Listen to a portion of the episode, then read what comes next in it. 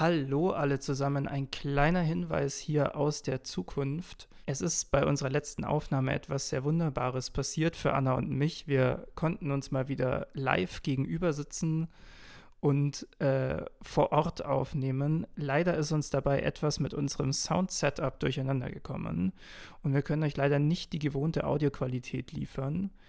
Aber wir laden die Folge trotzdem hoch, da wir die Themen für ganz spannend halten.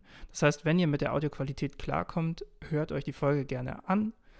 Und ich sage, wir reden heute über Verschiedenes.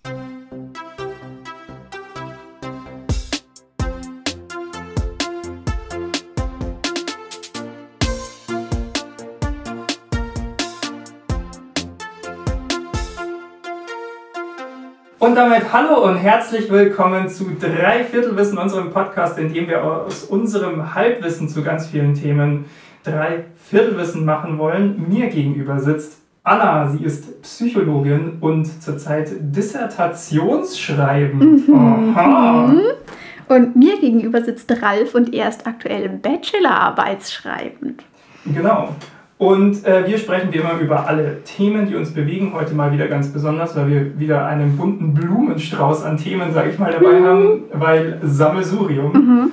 Und äh, wenn euch der Podcast gefällt, dann folgt uns gerne auf Instagram unter dreiviertelwissen oder unterstützt uns ein bisschen auf Patreon. Das würde uns auch sehr helfen, unsere Hostingkosten zu decken. Genau.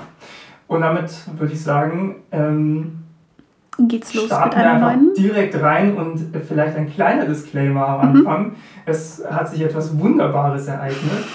Und Anna und ich haben es geschafft, heute mal wieder in einem Raum zu sitzen zur Aufnahme. Ja, es ist super strange. Also falls es irgendwas mit dem Sound tut oder falls ihr das Gefühl habt, der, unser Rhythmus ist heute anders als sonst, äh, daran könnte es liegen. Oder falls man mehr so, ich weiß nicht, ich kann ja irgendwie so an deiner Pflanze rascheln. Genau, das ist mein Basilikum. Das ist, sind meine knarzenden alten Stühle. Genau. Und vielleicht, genau, ich habe hier noch so eine Gastherme. Ich hoffe, dass die sich nicht meldet, während wir aufnehmen, aber ansonsten darf Ralf das dann im, ja. im Schnitt sich damit beschäftigen. Es ist auch warm genug, dass wir kein Gas brauchen gerade. Ja, aber meine Gastherme heizt zwischendurch trotzdem, weil ich ja manchmal trotzdem warmes Wasser möchte. I see. Und so. Cool. Wir haben heute mal wieder äh, Sammelsurium am mhm. Start, aber wir haben noch nicht so wirklich abgesprochen miteinander, was für Themen wir eigentlich mitgebracht haben. Und wir haben aber nicht ausgehandelt, wer anfängt. Anna, möchtest du anfangen? Ich würde vielleicht mit meinem kleinen Nachtrag anfangen, bevor wir mit den eigentlichen Sammelsuriumsthemen anfangen. Und zwar, ähm, wir haben vor Ewigkeiten mal eine Folge gemacht zum Thema Schminken, wo wir versucht haben, uns zu überlegen, warum wir uns überhaupt schminken und was da so für die, die Beweggründe dafür so sein könnten, weil wir beide uns jetzt eher wenig bis gar nicht schminken, wenn ich das ja. jetzt mal so zusammenfassen darf. Ähm, und ich glaube, dass wir da irgendwann zu so einem, also wir haben so ein bisschen unterschieden zwischen eher ähm, eine, einer Form von Schminken, wo man irgendwie eher versucht, so die eigene Persönlichkeit irgendwie zum, oder so, also ja. zum Beispiel irgendwie dann sehr bunte Lidschatten oder sowas benutzt oder sehr, oder verschiedene ähm, Lippenstiftfarben und so weiter, wo es dann sehr um so einen Persönlichkeitsausdruck geht. Ja. Und die andere Seite hatten wir so ein bisschen unterschieden, Sachen, was wir, glaube ich, eher so als korrigierendes Make-up sozusagen überschrieben haben. Also wo man versucht dann zum Beispiel Augenringe zu überdecken oder ja. kleine Hautunreinheiten etc. Und wir hatten da, glaube ich, so ein bisschen so aufgerufen, so zu eher so, also dass dieses ganze so Persönlichkeitsentfaltung und so weiter voll schön ist und dass wir das irgendwie verstehen können, aber dass wir uns irgendwie eine Welt wünschen, wo diese andere eher korrigierende Make-up-Linie sozusagen nicht mehr so nötig ist. Und das ist etwas, was ich auch immer noch schön fände, aber ich bin vor ein paar Wochen auf ein Video äh, gestoßen von Rowan Ellis auf YouTube ähm, und da ging es um Akne-Repräsentation in den Medien. Und das ist eine YouTuberin, Rowan Ellis, die selber Akne hat und das auch mit Make-up unter anderem auch überdeckt. Und ich fand einfach diese Position sehr interessant zu diesem ganzen Thema Schminken, weil ich das einfach so vorher noch nicht gesehen hatte ähm, oder so eine explizite Stellungnahme dazu, wo sie eben auch gesagt hat, ähm, sie nutzt Make-up auch, um das zu überdecken, damit sie damit überhaupt sie selbst sozusagen sein kann, damit Leute sie als sie selbst sehen. Weil sie sagt, dieses Akne und ihre Haut und so weiter, das ist nicht sie, das ist halt einfach, wie ihre Haut ausschaut. Hm. Aber sie meint, sie nutzt das, um dann zu sagen, wer sie eigentlich ist, also ihre Gedanken, ihre Gefühle und so weiter und dass sie eben nicht darauf reduziert wird. Und das fand ich einfach eine interessante Schiene und ich hatte darüber einfach ehrlich gesagt vorher noch nie so drüber nachgedacht. Und ich wollte das jetzt einfach nur noch hinzufügen, weil ich möchte insbesondere bei sowas wie Akne einfach niemandem abstreiten und das irgendwie jetzt irgendwie moralisch irgendwie abzustempeln, wenn jemand in so einer Situation dann Make-up nutzt, um zum Beispiel eben Diskriminierung und so weiter zu entgehen. Und ich finde, das ist ein sehr legitimes Vorgehen und ich glaube, da waren wir so vielleicht so ein bisschen naiv in unserer ersten Folge zu schminken, was das angeht. Deswegen wollte ich da noch diesen kleinen Nachtrag dazu liefern. Ja, also ich habe die Folge jetzt gerade nicht nochmal gehört, weil ich auch nicht. Das ist jetzt meine. Gesagt, jetzt mich auch auf dieses Thema nicht vorbereitet hatte, aber ähm, ich kann mir jetzt nicht vorstellen, dass wir den Leuten versucht haben, oder dass wir jetzt irgendwie gesagt haben, so ist es, ihr seid schlechte Menschen, wenn nee, ihr Nee, glaube ich, habe ich auch nicht, so haben wir glaube ich auch nicht so gesagt. Gebrauchs-Make-up nee. drauf, klar. Nee. Keine Ahnung, Leute sollen da machen, was sie wollen. Und ja. ich, ich, ich meine, natürlich gibt es auch äh, teilweise sehr gute Gründe, das zu tun. Also ähm, gibt ja auch außer Akne Dinge, wenn die der Körper macht oder die der Körper irgendwie erfahren musste. Das ist jetzt meine Gastherme. Die Gastherme meldet sich. Ja. Wenn man Gastherme sagt, dann geht sie einfach an. Ähm, also keine Ahnung, kann ja auch teilweise um Verletzungen gehen ja. und sowas, ja. Ähm, ich kann verstehen, warum Leute das abdecken wollen oder ja. da irgendwas mitmachen wollen. Das ist ja gar kein, gar kein Ding. Genau, was jetzt aber auch nicht heißen soll, dass das irgendwie genau. etwas ist, wofür man sich, dass man definitiv überdecken muss oder sowas. Nö. Also genau, ich wollte genau. nur einfach irgendwie diese zusätzliche Perspektive noch mit reinbringen. Aus meiner Erinnerung, ich glaube, das, was wir kritisiert ja. haben oder was, wo es auch mir darum geht, ist, also schon das auch zu kritisieren. Dass ist, einem suggeriert wird, dass genau, man das irgendwie machen gewisse, sollte. Ist der gewisse so Zwang, der ja teilweise auch gerade in der Geschäftswelt, also kenne ich das von, von Leuten in meinem Umfeld, der, der so vorherrscht, so, ja, wenn du nicht geschminkt bist als Frau, natürlich mhm. nur als Frau, ja. dann ähm, bist du nicht professionell oder genau, ungepflegt dann, oder irgendwie sowas. Dann kommst ja. du nicht angemessen ins Büro und das ja. Äh, finde ich halt einfach Schwachsinn. Genau, oder dass da dann irgendwelche Probleme konstruiert werden, die man irgendwie dann mit Make-up korrigieren soll, die genau. eigentlich keine Probleme sind. Ja. Und so weiter. Genau, also ich Gerade die Kosmetikindustrie ist ja, sehr groß darin, äh, Probleme zu erfinden, die man dann mit teuren Produkten lösen kann. Genau. Also, ja. nee, also ich glaube auch immer ja. noch, dass das durchaus ausgewogen war, aber ich glaube, auf so eine Perspektive waren wir nicht so explizit eingegangen in der Folge, deswegen nee. wollte ich das jetzt noch mit ein bisschen reinholen. Das ist sehr schön. Genau. Genau, das wäre jetzt so mein kleiner Nachtrag. Und jetzt schauen wir mal, was die. Jetzt weiben wir einfach mit dem Ding. Mit der Gastherme. Ja, das sind eben die Umstände. Also Gastherme ist halt da. Ja, ja die sind halt auch ein bisschen Alex Heizungshammer gefallen. Entschuldigung, es war einfach, es war zu sehr right there gerade. okay, ähm. Mhm. Möchtest du, du, du dann mit dem erstes Thema oder? ich hätte es jetzt an dich weitergegeben. Okay, aber. dann mache ich. ähm, ich habe auch äh, we nee, weniger einen Nachtrag, mehr eine Fortsetzung zum mhm. letzten Mal meine lieben FreundInnen, wir müssen nochmal über KI reden. Okay. Denn ähm, es ist ein faszinierendes, großes Thema, das sich ständig weiterentwickelt, gerade auch und zu dem ich noch ganz viele Gedanken habe, weil ich mich einfach immer noch weiter sehr viel damit beschäftigt habe. Was auch damit zusammenhing, dass, und das fand ich sehr spannend, ähm, bei uns an der Uni in Bayreuth hat die Medienwissenschaft einen ähm, KI-Kunst-Wettbewerb veranstaltet, mhm. gegen den sich aus der Studierendenschaft plötzlich sehr große äh, Widerstände geregt haben. Okay. Und äh, der Prof und der Dozent, die das ähm, ausgeschrieben hatten, haben daraufhin zu einem offenen Dialog über äh, KI allgemein in der Medienwissenschaft äh, eingeladen. Mhm. Und da war ich, so wie gefühlt der halbe Studiengang, es war echt krass wie viele Leute da waren und wie, äh, also wie intensiv und interessant dann auch da diskutiert wurde. Und ja, ich habe, ich, also deswegen sage ich gerade nicht nur ChatGPT, sondern KI ein bisschen größer, weil mhm. ich auch mal auf dieses Bildding eingehen will. Und ich habe noch so ein paar Gedanken nachzutragen zur KI im Allgemeinen, vor allem zu ChatGPT eben und zu ähm, einer Bildgenerations-KI namens Stable Diffusion. Mhm. Das ist so eine Open Source, so die gängige gerade so ähm, Bildgenerierungs-KI. Und das ist, okay, ich gehe einfach mal so meine Punkte durch. Ja? ja. Ähm, ich habe mich noch mal ein bisschen mehr damit beschäftigt, wie funktioniert eigentlich GPT. Also ich möchte, also ein, sorry, ein Grund, warum ich diesen Nachtrag machen will, ist, dass ich glaube, ich habe letztes Mal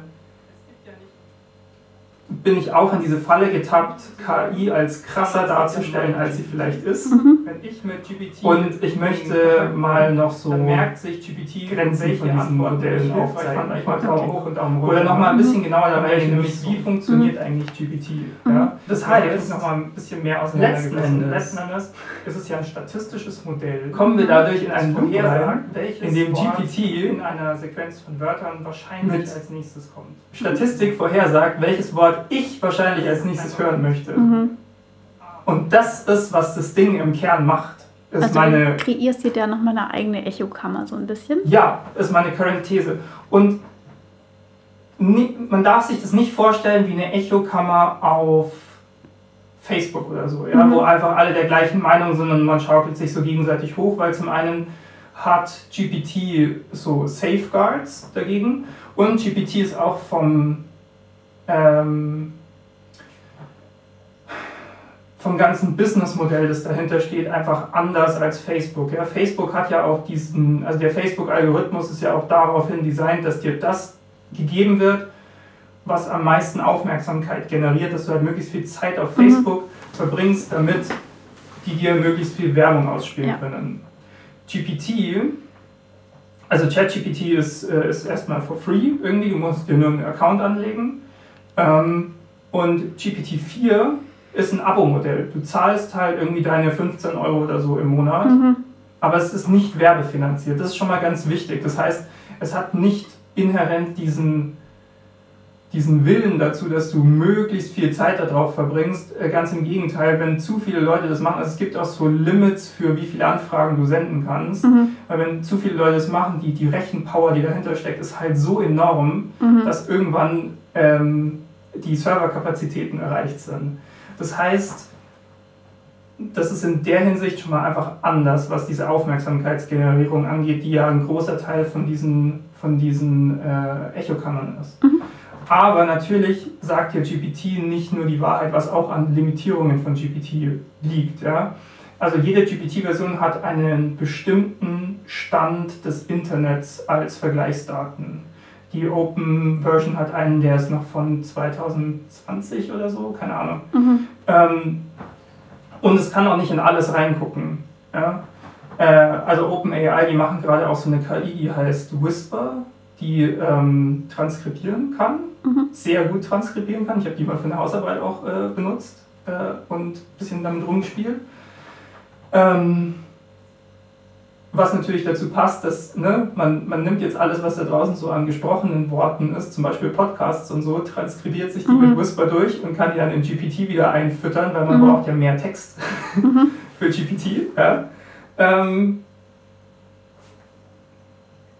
aber GPT hat halt nicht alles im Internet. Also GPT sagt auch, wenn du, wenn du GPT nach irgendwie äh, Current Events fragst, also was gerade so diese Woche passiert ist, sagt es dir auch einfach so, kann ich nichts zu sagen, weiß mhm. ich einfach nicht. Ja. Ja, Habe ich keinen Zugriff drauf. Mhm. Es hat keinen Zugriff aufs laufende Internet in dem Sinne. Und es kann auch keine Quellen zum Beispiel zitieren in dem ja. normalen Sinne. So. Und dann kommt immer wieder dieses Ding, so GPT lügt. Ja? Ganz oft habe ich jetzt schon gehört, ja, das Programm kann ja lügen, weil es mhm. erfindet Quellen oder es erfindet zum Beispiel Dinge, die einfach in Büchern nicht drinstehen. Also war mhm. irgendwie so ein ganz äh, interessantes Beispiel von, ähm, habe ich in einem Podcast gehört, da hat jemand gemeint, so, er hat GPT gefragt, hat eigentlich jemand mal große Philosophie zu Bären geschrieben? Mhm. Und GPT sagt, ja, Martin Heidegger hat große Philosophie zu Bären geschrieben mhm. in Sein und Zeit. Und produziert dann einen Textauszug, der auch sprachlich total nach Heidegger klingt, mhm. ähm, wo dann aber die Person in dem Buch nachgeguckt hat und gemerkt hat, aha, überhaupt das Kapitel, das hier angegeben wird, existiert überhaupt nicht. Mhm. Sondern dieser ganze, ähm, dieser ganze Textauszug ist erfunden. Mhm. Und jetzt das Ding, dann hieß es, ja, GPT lügt, aber das ist falsch.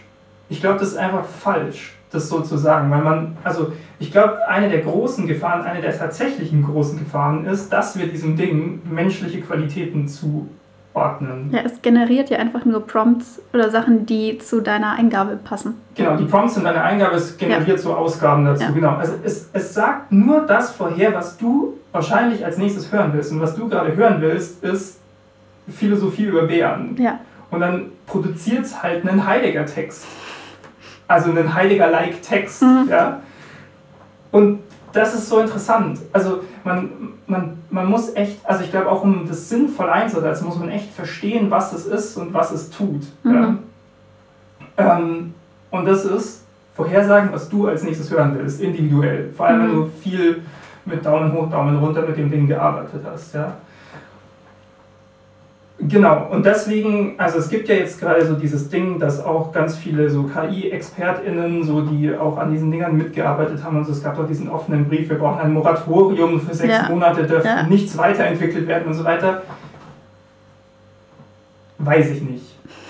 Also für mich klingt das nach Marketing. Diese, diese ganzen Sachen so, oh, unser Ding ist so krass und so ja. gefährlich oh, vielleicht sollten wir es lieber erstmal liegen lassen, heißt, mhm. ähm, alle Investoren stürzt euch bitte hier drauf. Ja? ja. Also keine Ahnung, das, das finde ich ein bisschen doof.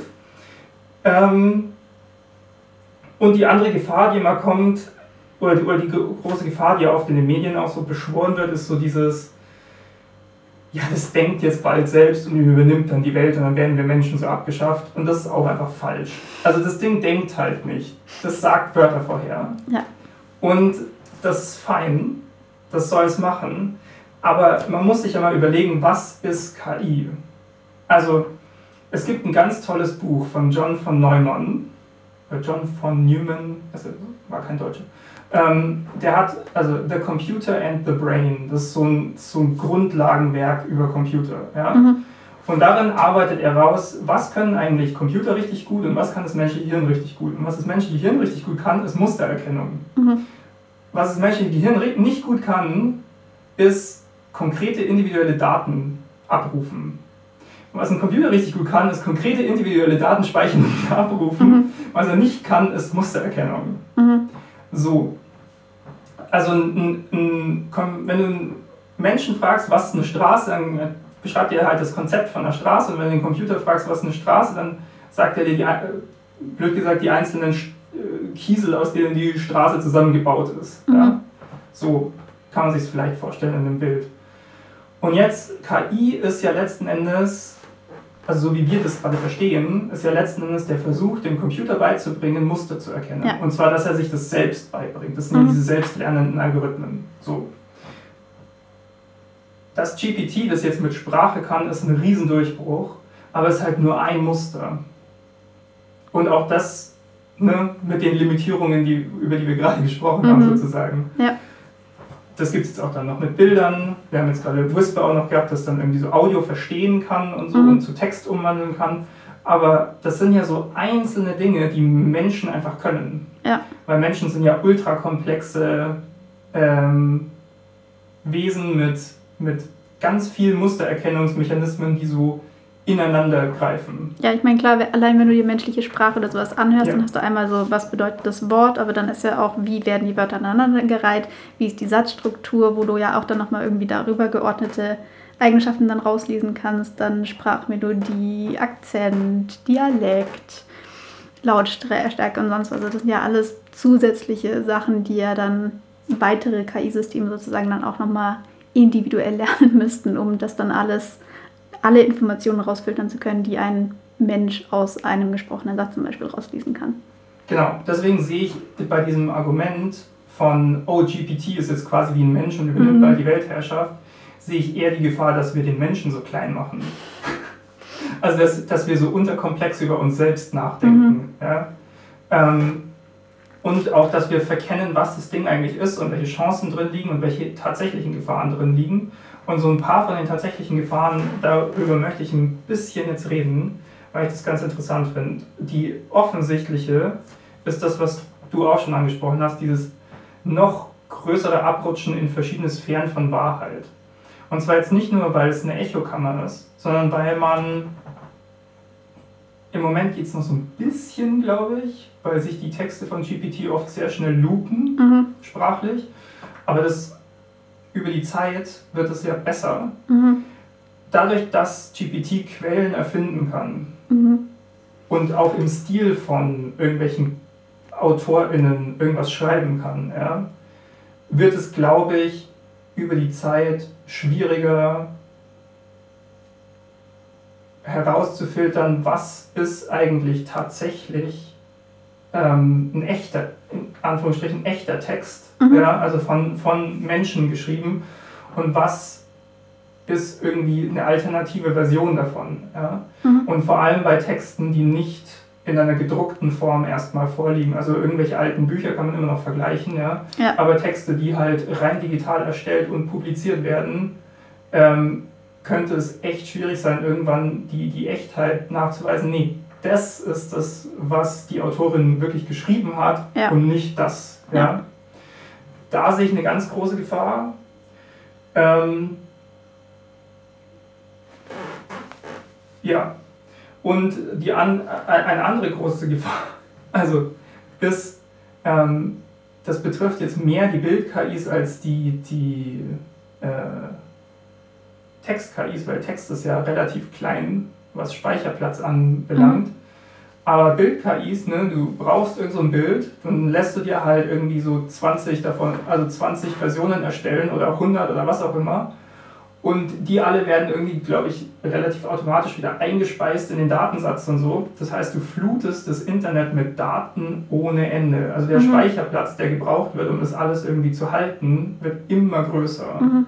Und das ist zu, dazu, dass die KIs an sich schon sehr energieintensiv ja. sind, nochmal mehr energieintensiv. Ja. Das ist so ein Ding. Und dann nochmal zu diesen grafischen Anwendungen. Stable Diffusion ich habe jetzt gelernt, wie Stable Diffusion funktioniert. Okay. Und es ist grandios. Ich finde, also man muss sagen, das ist so clever. Weil Stable Diffusion macht ein Bild. Ja? Macht ein Bild in der gewünschten Größe, das heißt mit der gewünschten Anzahl an Pixeln. Und Stable Diffusion beginnt einfach mit einem zufällig generierten Rauschen. Jeder, jeder Pixel hat einen zufälligen Farbwert. Mhm.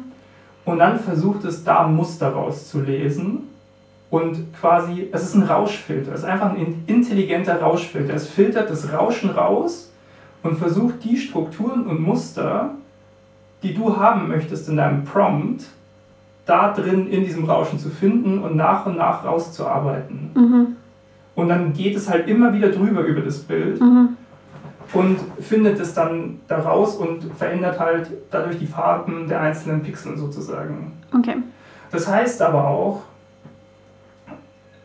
der Datensatz, auf dem das trainiert ist, der beinhaltet ja ganz, viele, ganz viel Bildmaterial aus dem Internet. Und wir hatten ähm, bei dieser Diskussion an der Uni, hatten wir auch so einen Vorschlag, so ja, ähm, wenn Stable Diffusion ein Bild generiert, dann sollte es halt quasi als Fußnote sozusagen eine Info haben, bei welchen Bildern von welchen Artists es sich für dieses Bild bedient hat, damit es wenigstens Credit gibt für die Artists, die mhm. Sachen gemacht haben. Das ginge natürlich nur, wenn es wirklich Teile von vorhandenen Bildern nehmen und zusammenpuzzeln würde, aber das tut es ja nicht. Mhm. Es hat einfach ein Rauschen und filtert da irgendwas raus. Mhm. Und hat einen Datensatz, auf dem es trainiert ist, der irgendwie Millionen von Bildern umfasst, ja. ähm, wo es einfach nur daran als Referenz überprüft ist, dass es gleich muss. Das ist echt ein bisschen ähnlich wie Menschen eigentlich malen lernen, weil es ähnliches so, er ist halt inspiriert von, mhm. aber es ist selbst rausgefiltert aus dem Rauschen. Mhm. Nur fängt es halt nicht wie wir an mit einer weißen Leinwand und malt dann da irgendwas drauf, sondern es fängt halt an mit Chaos mhm. und filtert dann Sachen raus. Okay. Ähm, das finde ich super spannend.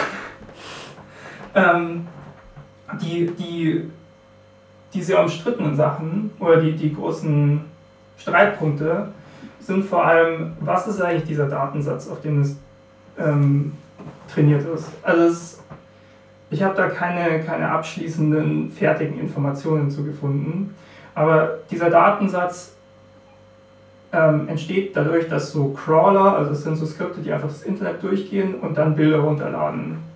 Ähm, und dieses, diese Crawler, die haben so Protokolle. Und diese Protokolle, ähm, da kann man zum Beispiel reinschreiben, dass Sachen, die auf privat gestellt sind oder sowas, können die Crawler dann nicht sehen, mhm. wenn die gewisse Protokolle verfolgen. Oder auch zum Beispiel pornografische Seiten mhm. können sie dann nicht sehen und so. Ähm, es ist trotzdem nicht ganz klar, zumindest nach meiner Recherche, vielleicht hat da jemand mehr zu, es ist trotzdem nicht ganz klar, ob ähm, in, diesen, in diesem Datensatz, den zum Beispiel Stable Diffusion benutzt, nicht Kinderpornografie drin ist. Mhm. Was halt schon krass wäre. Ja. Also du benutzt zwar nicht direkt diese Images wieder, aber es ja, benutzt die halt als Referenz, was schon mal irgendwie ja, ja äh, ungeil ist. Und dann, was für alle KI gilt, ähm, und da, komm, da, da habe ich jetzt auch gleich noch eine Frage an dich, weil es passt so zu einem Oberthema, über das wir schon sehr oft geredet haben, ist KI-Training erfordert gerade am Anfang ganz viel Clickwork. Mhm. Also, Leute, also es gibt eine Antwort und Leute entscheiden, ist das eine gute Antwort oder keine gute Antwort. Mhm. Das wird ganz viel in Indien gemacht oder in anderen asiatischen und Entwicklungsländern und so. Ja und äh, teilweise bei unglaublich schlechten Löhnen. Mhm. Ähm, also ich habe schon Artikel gefunden, die sprechen dann von digitalen Sweatshops ja. und auch der Begriff des digitalen Kolonialismus äh, wurde da äh, verwendet. Mhm. Und da würde ich jetzt gerne was fragen, und das ist wirklich als offene Frage gemeint. Ja. Ist also wenn man da jetzt spricht von digitalem Kolonialismus, weil Leute für Arbeiten, bei denen sie an Computern sitzen und auf Ja, Nein klicken, schlecht bezahlt werden, macht es nicht irgendwie den Begriff des Kolonialismus ganz schön klein? Das hat ja nicht viel zu tun mit. Also ich verstehe das Prinzip, ja, irgendwie amerikanische Firmen nutzen die Arbeitskraft von Leuten aus, ohne sie entsprechend zu entlohnen und mhm. Ausbeutung und so weiter, ist alles klar. Will ich auch gar nicht verteidigen oder sonst irgendwas. Ja? Ich frage mich nur, ob dieser Kolonialismusbegriff so sinnvoll ist, weil Kolonialismus war ja dieses Ding so, man geht bewaffnet in Länder, unterwirft die, bringt ganz viele Leute um und beutet das komplette Land aus. Hm. Ja, ich meine, woran es jetzt für mich eher hakt, ist, dass ja diese Praxis ähm, sich das zunutze zu machen, ähm, dass in anderen Ländern extrem billige Arbeitskräfte in Massen zu haben sind, wenn man das möchte. Ähm, das, das ist ja nichts Neues oder nichts, was jetzt spezifisch wäre für solche ja. digitalen Fabriken, Firmen, wie auch immer. Das haben wir ja in super vielen Sachen, wo dann eben zu miserabelsten Umständen ähm, Gegenstände insbesondere für den westlichen Markt hergestellt werden. Deswegen finde ich es jetzt eher irritierend, dass da jetzt dieser Begriff eingeführt wird. Andererseits, aber ich meine, man hat ja auch schon lange diese Kritik an im Prinzip neokolonialen Strukturen, die halt weiterhin dieses, dieses Machtgefälle irgendwie aufrechterhalten und weiter forcieren mhm. ähm, und dadurch zum Beispiel sich Infrastrukturen ähm, an eben von Kolonialherrschaft geprägten Orten sich nicht so ausbilden kann, ähm, etc. Also wo da diese, diese krassen wirtschaftlichen Verflechtungen dann eben zustande kommen, die dieses ähm, Machtgefälle einfach perpetuieren. Ja. Ähm, und das sind dann halt Sachen, die einfach ähm, aus diese, sozusagen aus die, in dieser Tradition einfach noch stehen oder sich ja. dann eben ähm, äh, Strukturen irgendwie zunutze machen, die halt entstanden sind ähm, diese ausbeuterischen Strukturen, die halt zu Zeiten des Kolonialismus entstanden sind. Und jetzt ja. nennen wir das nicht mehr Kolonialismus, aber es beruht halt irgendwie immer noch darin und es hat seine Wurzeln da drin. Genau, und so da würde ich es jetzt vielleicht irgendwie. eher irgendwie drunter fassen, dann vielleicht unter dieses Neokolonialismus oder mhm. da gibt es sicher auch unterschiedlichste ähm, Begriffe dafür in dem Diskurs, was das dann angeht.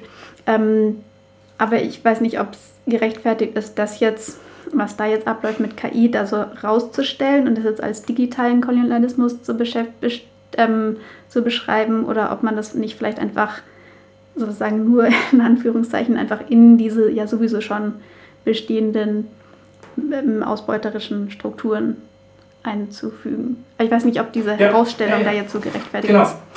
Das ist ein sehr guter Punkt, weil also es irgendwie, also ich habe halt diesen Begriff dann einfach gehört, das kam auch so in dieser, ähm, in dieser Diskussion an der Uni und es wurde auch wie so ein, wie so ein Totschlaghammer dann verwendet. Mhm. Ja? Und ich war einfach irritiert davon. Mhm. Und ich bin immer noch in dem Prozess, dieser Irritation nachzugehen. Also ich glaube wirklich, meine erste Irritation war so, ja, macht es nicht ein bisschen den Kolonialismus klein für das, was, was da war, weil es, weil es für mich schon eine andere Qualität hat von, ja, von einfach, keine Ahnung, ne? da, da gehen irgendwelche Mächte los und erobern militärisch Gebiete und bringen Menschen um und so weiter, mhm. zu dem hier. Ja, ähm, aber ich meine, das da, damit hat Kolonialismus angefangen, aber ich ja. meine, dieses System hatte ja deutlich länger Bestand als jetzt nur diese initiale Phase. Ja, jetzt, aber und natürlich meine, gut, war das alles weiterhin. Das ist jetzt nicht nur die initiale Phase. Nee, natürlich ne? nicht. Also das war natürlich insgesamt eine sehr gewaltvolle ja. Sache, aber darin haben sich dann ja auch Strukturen etabliert, wo dann nicht mehr dauernd irgendwelche Genozide zum Beispiel verursacht wurden, aber weiterhin einfach diese ausbeuterischen ähm, Arbeitspraktiken zum Beispiel dann ja, ja, waren und so weiter. Und das gehört ja auch alles weiterhin zum Kolonialismus. Ja, aber ich finde auch den Punkt sehr gut, dass wenn es sowas wie einen digitalen Kolonialismus gibt, dass der größer ist als nur KI. Ja, ja 100 Und, und dass ja. auch dann dieses Digitale einfach Teil eines, also gerade wenn man an die Bekleidungsbranche denkt oder ja. sowas, ja, eines ja. viel größeren Systems ist, das halt ja, so eine Art Folgesystem des Kolo der Kolonialzeit immer noch ist. Ja, ich meine auch mit diesen Callcentern zum Beispiel, die auch oft dann irgendwo Klar. in Indien oder sowas sind für große Unternehmen. Ja. Ähm, das gliedert sich da auch ja auch alles irgendwo ein. Ja. Vermutlich. Also. Ja. Ja, voll. Ich, genau. Aber das ist einfach. Ja, also vielleicht ist dann irgendwie sowas wie neokoloniale Strukturen oder sowas hm. vielleicht angemessener, als das jetzt als digitalen Kolonialismus ja. zu bezeichnen. Weil das ja irgendwie so, irgendwie vielleicht so ein bisschen was Neues suggeriert, aber letztendlich ist ja eher eine Fortschreibung von noch stru äh, existierenden Strukturen. Ja, ja das, also das Interessante ist auch, ich habe ähm, ich habe da mal ein bisschen dann halt dazu so nachgegoogelt. Also ich habe jetzt nicht das komplette Internet durchforscht, aber schon so ein bisschen mal. Ähm, und ich habe vor allem halt Texte gefunden, die sich damit beschäftigen, aber jetzt nicht, die halt auch immer, also zumindest das, was ich so gefunden habe, immer sehr vage über die schlechten Arbeitsbedingungen mhm. reden, aber jetzt nicht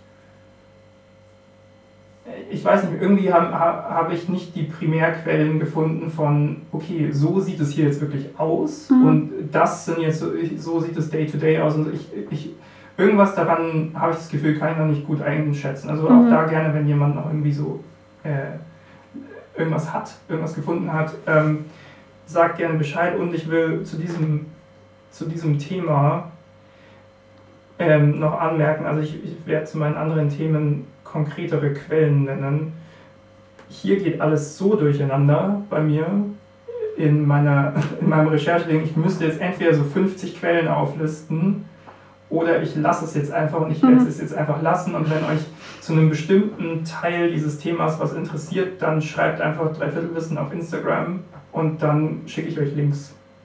Ähm, wenn ihr dann nochmal was nachlesen oder nachhören und so weiter wollt. Das sind auch Quellen aus durchaus verschiedenen Medien.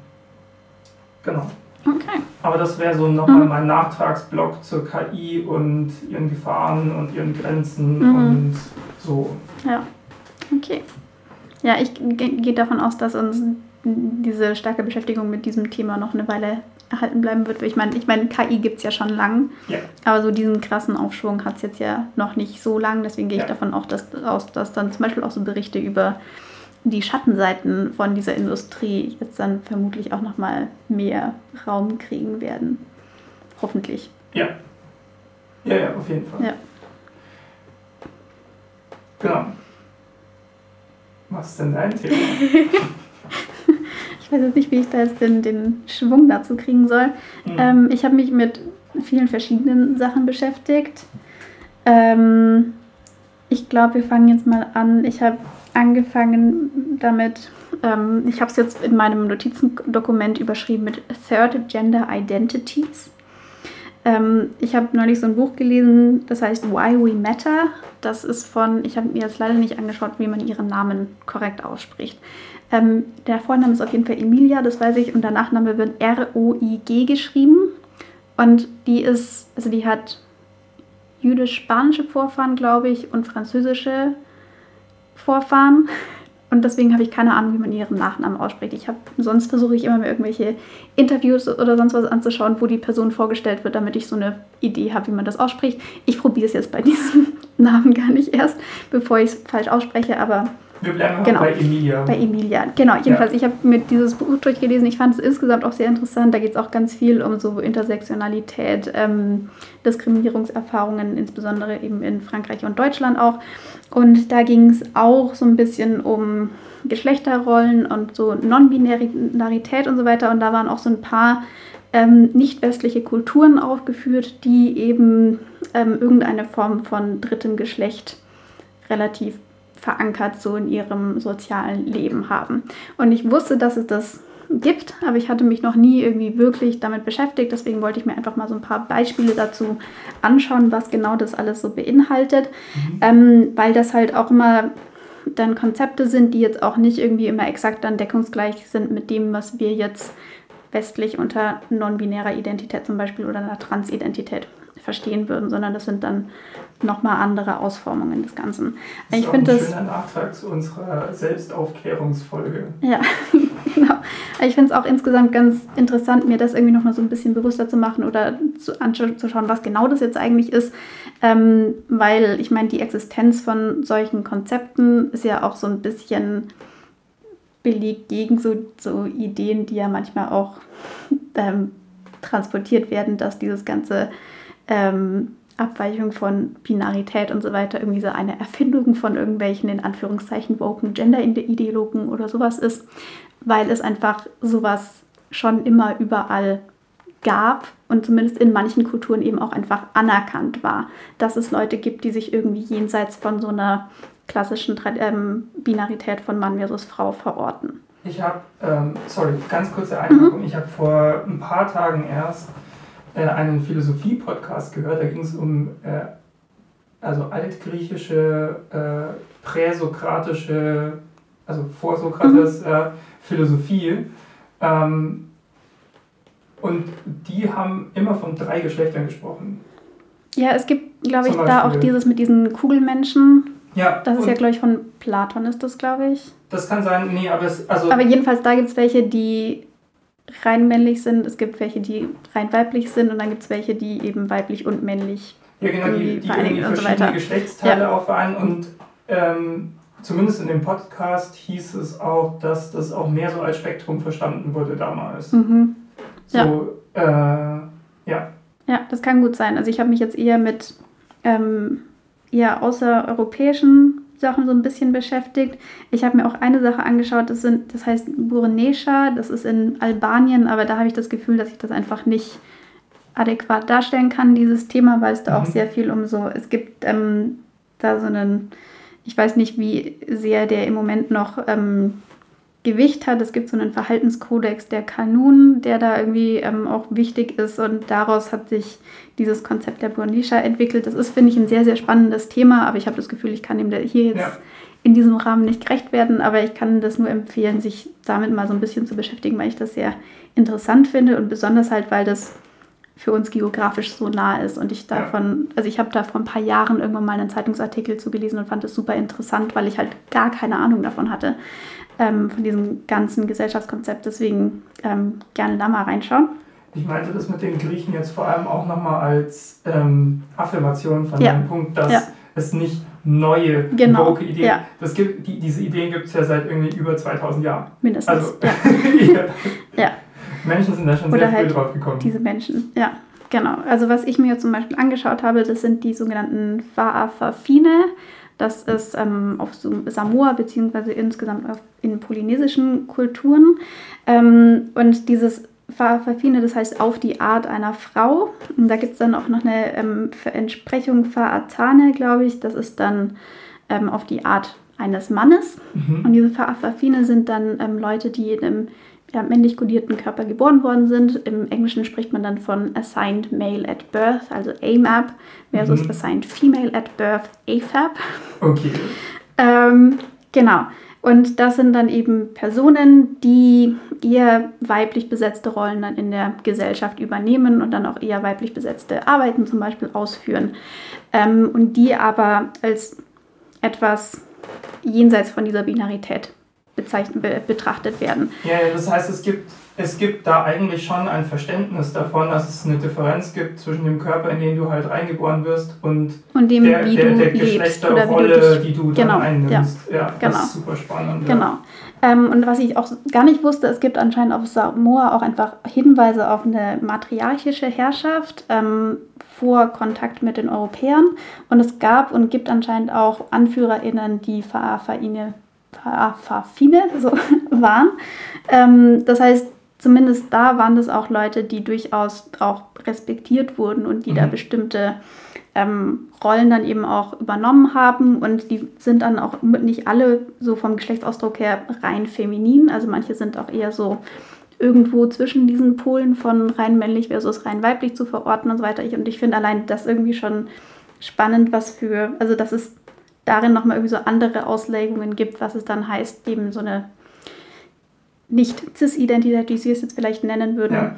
zu leben oder auszugestalten. Also Cis nochmal ist, wenn man, wenn die eigene Geschlechtsidentität mit dem Körper, in dem man hineingeboren wurde, sozusagen. Genau, beziehungsweise mit dem Geschlecht, das einem bei der Geburt zugewiesen wurde, genau. ähm, übereinstimmt. Genau. So meine ich das. Ja. Ähm, vielleicht auch noch ein bisschen Ähnliches dazu. Das heißt dann Mahu in hawaiianischer und haitianischer Kultur und die haben auch zum Beispiel traditionelle, spirituelle und soziale Rollen, die diese Personen dann innerhalb der Gemeinschaft übernehmen. Und was bei ganz vielen von diesen Sachen so ist, dass ähm, das zumindest teilweise durchaus respektiert war in diesen Gemeinschaften und das jetzt aber zum Beispiel durch ähm, Missionierung und dann Christentum da dann sehr viel Homophobie oder Transphobie und so weiter ähm, reingebracht wurde im Prinzip durch mhm. den Kolonialismus. Ähm, was finde ich auch eine interessante Perspektive da nochmal ist. Ähm, ja. Genau, vielleicht noch ein anderer Begriff, den vielleicht auch schon ein paar Leute gehört haben, das sind sogenannte Two-Spirits ähm, oder To Be Two-Spirited. Das sind dann ist ein Sammelbegriff für ein drittes Geschlecht in nordamerikanischen indigenen ähm, Gemeinschaften. Ähm, und das ist, ja, der ist, glaube ich, so in den 80er, 90ern gebildet worden, dieser Begriff. Ähm, den, den begegnet man jetzt manchmal im Internet. Ähm, also ich hatte den Begriff zumindest schon vorher mal gehört. Ähm, aber das ist eben ein Sammelbegriff, der ähm, geprägt wurde, um einen früher existierenden westlich geprägten und herabwürdigenden Begriff zu ersetzen. Also in zum Beispiel anthropologischer Literatur werden solche Menschen teilweise als Berdache bezeichnet und das ist eben ein herabwürdigender Begriff und okay. den, sollte man auch nicht verwenden. Ähm, ich und den noch nie ja, genau. Manchmal, wenn man sich mit sowas beschäftigt, kommt man, stolpert man über solche Begriffe. Ähm, und dieses Two-Spirit soll eben diesen Begriff ersetzen. Aber es gibt auch durchaus Kritik an diesem Begriff, weil er einmal traditionelle Eigenbezeichnungen in den einzelnen Völkern verdrängt und das jetzt halt alles dann irgendwie als Two-Spirit bezeichnet wird, obwohl es da von Volk zu Volk schon auch wieder unterschiedliche Konzepte für dieses dritte Geschlecht gibt. Ähm, und es schließt halt auch wieder irgendwie so eine Binarität mit ein, weil es halt dann ja. ein Two-Spirit ist, also Leute, die irgendwie männliche und weibliche Seelen oder Anteile in sich vereinen und so nehmen sich diese Leute natürlich auch nicht unbedingt wahr etwas, was sie irgendwie so zwei Anteile in sich haben, die sie da irgendwie klar voneinander abgrenzen können oder sowas, sondern sie nehmen sich natürlich als Einheit wahr.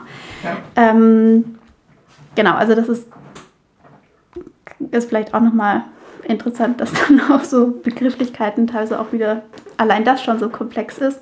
Ja. Ähm, und auch das ist etwas, was jetzt auch wieder häufig von europäischer dann Homophobie und auch Misogynie beeinflusst ist.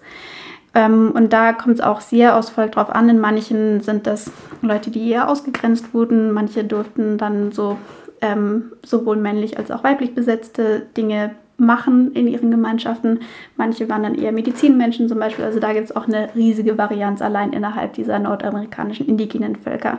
Aber anscheinend gibt es da relativ viele Kulturen, die solche Konzepte hatten. Ähm, was mir insgesamt bei dieser ganzen Recherche aufgefallen ist, dass relativ viele von diesen Konzepten eher sich auf Leute beziehen, die AMAP sind, also die in einem männlich ähm, gelesenen Körper geboren wurden. Es gibt bei vielen jetzt auch so Entsprechungen dann für Leute, die in einem weiblich gelesenen Körper geboren worden sind. Aber die meisten Wikipedia-Artikel zum Beispiel fangen immer erstmal mit dem männlichen Begriff an. Ähm, ich weiß jetzt nicht so genau, woran das liegt oder in manchen manche Begriffe beziehen sich auch wirklich ausschließlich auf Leute mit einem männlich gelesenen Körper und eine Entsprechung für weiblich gelesene Körper gibt es einfach nicht. Also das fand ich einfach nur interessant. Das ist mir so ein bisschen aufgefallen bei dieser Recherche. Es meine, gibt ja... Meine spontane These mhm. dazu wäre, man müsste sich mal anschauen, wer diese Wikipedia-Artikel schreibt. Ja, das kann auch sein. Ich meine, was jetzt ja auch öfters so ein bisschen ist, dass Frauen oder Leute in einem weiblich gelesenen Körper irgendwie eine, in denen eine größere Bandbreite an sozial akzeptierten ja. Verhalten oft ähm, zur Verfügung steht. Das ist ja zumindest in westlichen Kulturen oft so, ja. dass es okay ist für eine Frau. Ich meine, wir dürfen in Hosen rumlaufen oh. und uns einen Anzug anziehen und arbeiten gehen. Wirklich? Aber ein Mann, der ein Kleid Sag anzieht, an. wird immer noch komisch betrachtet. Oder ja. ein kleiner Junge im Kindergarten, der Kleider und Pink mag, wird vermutlich schräger angeschaut als ein Mädchen, das gerne in schmutzigen ähm, was weiß ich, Buddelhosen rumläuft oder sowas. Ja, mir wurde. Ähm, Und ich weiß jetzt aber nicht, wie gut man das auf diese ganzen eher indigenen Sachen ich. übertragen kann. Das möchte ich jetzt auch nicht machen, nee. aber es könnte sein, dass so etwas da irgendwie vielleicht auch mit reinspielt. Mir wurde während Corona mal ähm, unterstellt, dass ich, weil ich eine pinke Maske anhatte, dass ich damit provozieren möchte. Ja. Wie? Aber ich mag einfach pink. Ja, pink ist auch schön. Du hast auch jetzt ein pinkes T-Shirt an. Ich habe ein pinkes T-Shirt an. Ich liebe dieses T-Shirt. Ja. Ich finde es auch ganz witzig, weil sich das reflektiert mit meinem ähm, weißen Vorhang, der hinter dir hängt. Und dadurch hat jetzt mein. Genau, der Vorhang ist jetzt auch so ein bisschen pink und ich finde ja. das eigentlich schön. Ja, ähm, ich, ich würde das Ganze nochmal ein bisschen ergänzen wollen, mhm. äh, um so ein paar Sachen, die ich in der Soziologie jetzt auch nochmal einfach gelernt habe. So mhm. richtig so auch äh, durch spannende Diskussionen und, und, und einfach so Wissen, dass die ProfessorInnen dann nochmal so rausgehauen haben. Ja. Also diese, diese krassen Rollenbilder, die wir heutzutage immer noch relativ stark vertreten haben, in Europa zum Beispiel, ja, in diesen ganzen Industrienationen, die sind nicht so alt, wie man denkt. Mhm sondern viele davon sind tatsächlich eine Erfindung der Industrialisierung auch. Ja, ich meine, allein diese Hausfrauen-Ehe ist ja eine Erfindung genau, der 50er, 60er. Genau, weil man muss sich das mal vor, vorstellen. Vorher in einer Ständegesellschaft war der Stand viel wichtiger als das Geschlecht. Ja. Die Frauen waren nicht so hochgestellt wie die Männer. Aber wenn man sich zum Beispiel mal England anschaut, ne, da gab es ganz lange eine Königin ja. in dieser Zeit. So. Ähm, und äh, es war jetzt auch möglich, zum Beispiel in so einer Ständegesellschaft, dass, keine Ahnung, der Mann stirbt und die Frau übernimmt halt das Business, weil das ist der Stand. Ja. Und dann ist eine, eine Frau aus einem höheren Stand hat auch mehr zu sagen als ein Mann aus einem niedrigeren Stand. Mhm. Ja? Da war das, wonach sich halt die Gesellschaft organisiert hat. Und dann kommt die Industrialisierung und auch so der moderne Kapitalismus, die moderne Marktwirtschaft, ja, ähm, und plötzlich hat man diese Aufteilung, es war einfach sinnvoller, es war ökonomisch sinnvoller, dass der Mann arbeiten geht und die Frau daheim auf die Kinder aufpasst, sozusagen. Das war und dann wird das, was halt quasi aus der aus den ökonomischen und Gegebenheiten, aus den Umbrüchen der Zeit heraus entsteht, wird dann zu einer Ideologie gemacht mhm. und dann wird darüber geschrieben, irgendwelche Sachen, was es ja schon immer so war und dass es schon immer im Menschen angelegen mhm. ist, um zu rechtfertigen, dass es jetzt gerade so ist. Ja. Aber wenn man sich die Geschichte anschaut, ist es eben nicht so. Ja? Oder zum Beispiel auch was so, also Queerness im, also im, im breitesten Sinne sozusagen angeht. Wenn man zurückguckt in die Antike, ja, hat man viel mehr noch ähm, Berichte auch von äh, irgendwie Männern, auch wichtigen Männern sozusagen, in irgendwie Frauenklamotten oder äh, halt so ein bisschen so Geschlechtsausdrücke auch im europäischen Raum, also so in mhm. Rom, in Griechenland und so, ja. Ähm, also es gibt diese ganzen Sachen eigentlich schon immer. Ja. Es, es ist einfach nur so, wir leben jetzt wieder vielleicht in einer besseren Zeit für wie europäische Gesellschaften damit umgehen. Zumindest so in Deutschland ist zurzeit, glaube ich, besser als vor 20 Jahren oder so. Mhm. Aber, also kann man mich auch widerlegen, keine Ahnung.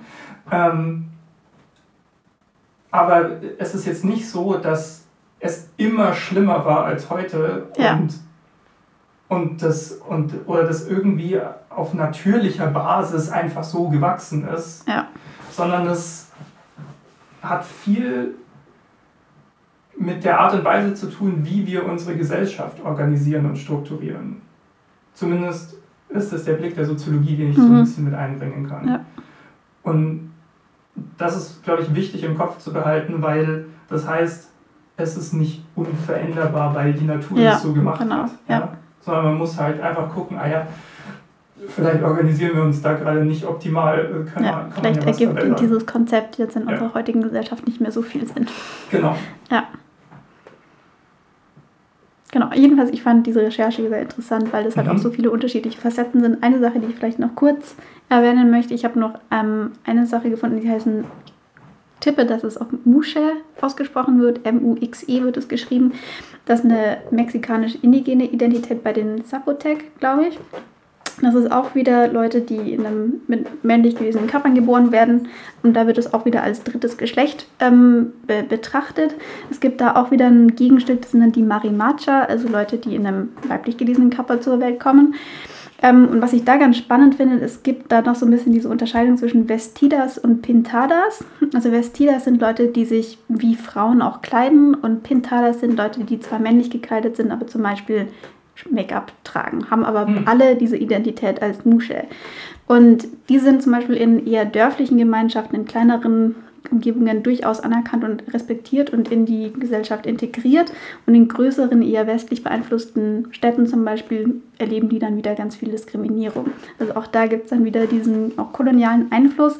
Und was ich da noch spannend finde, ist, dass da diese Musche viel weniger diesen Druck zu sogenanntem Passing erleben. Also das ist zum Beispiel in westlichen ähm, Ländern sehr stark so, dass Leute, die sich eben, die trans sind, dass die sehr stark diesen Druck ähm, erleben, sich so auszudrücken und ihre Geschlechtsidentität so nach außen auf ihre, die Außenseite ihres Körpers sozusagen zu projizieren, dass andere Leute, wenn sie sie sehen, sofort ihre Geschlechtsidentität auch wahrnehmen. Also dass zum Beispiel eine Transfrau auch von Leuten auf der Straße als Frau gelesen wird mhm. und so weiter. Das ist sogenanntes Passing.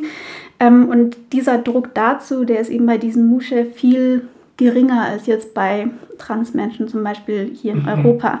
Und die haben auch viel weniger diese Gender-Dysphorie. Also eine, ähm, das sind dann sehr, sehr negative Gefühle, die eine Person gegenüber ihrem eigenen Körper hat, aufgrund zum Beispiel der eigenen Geschlechtsmerkmale, die eben nicht mit dieser ähm, Geschlechtsidentität übereinstimmen.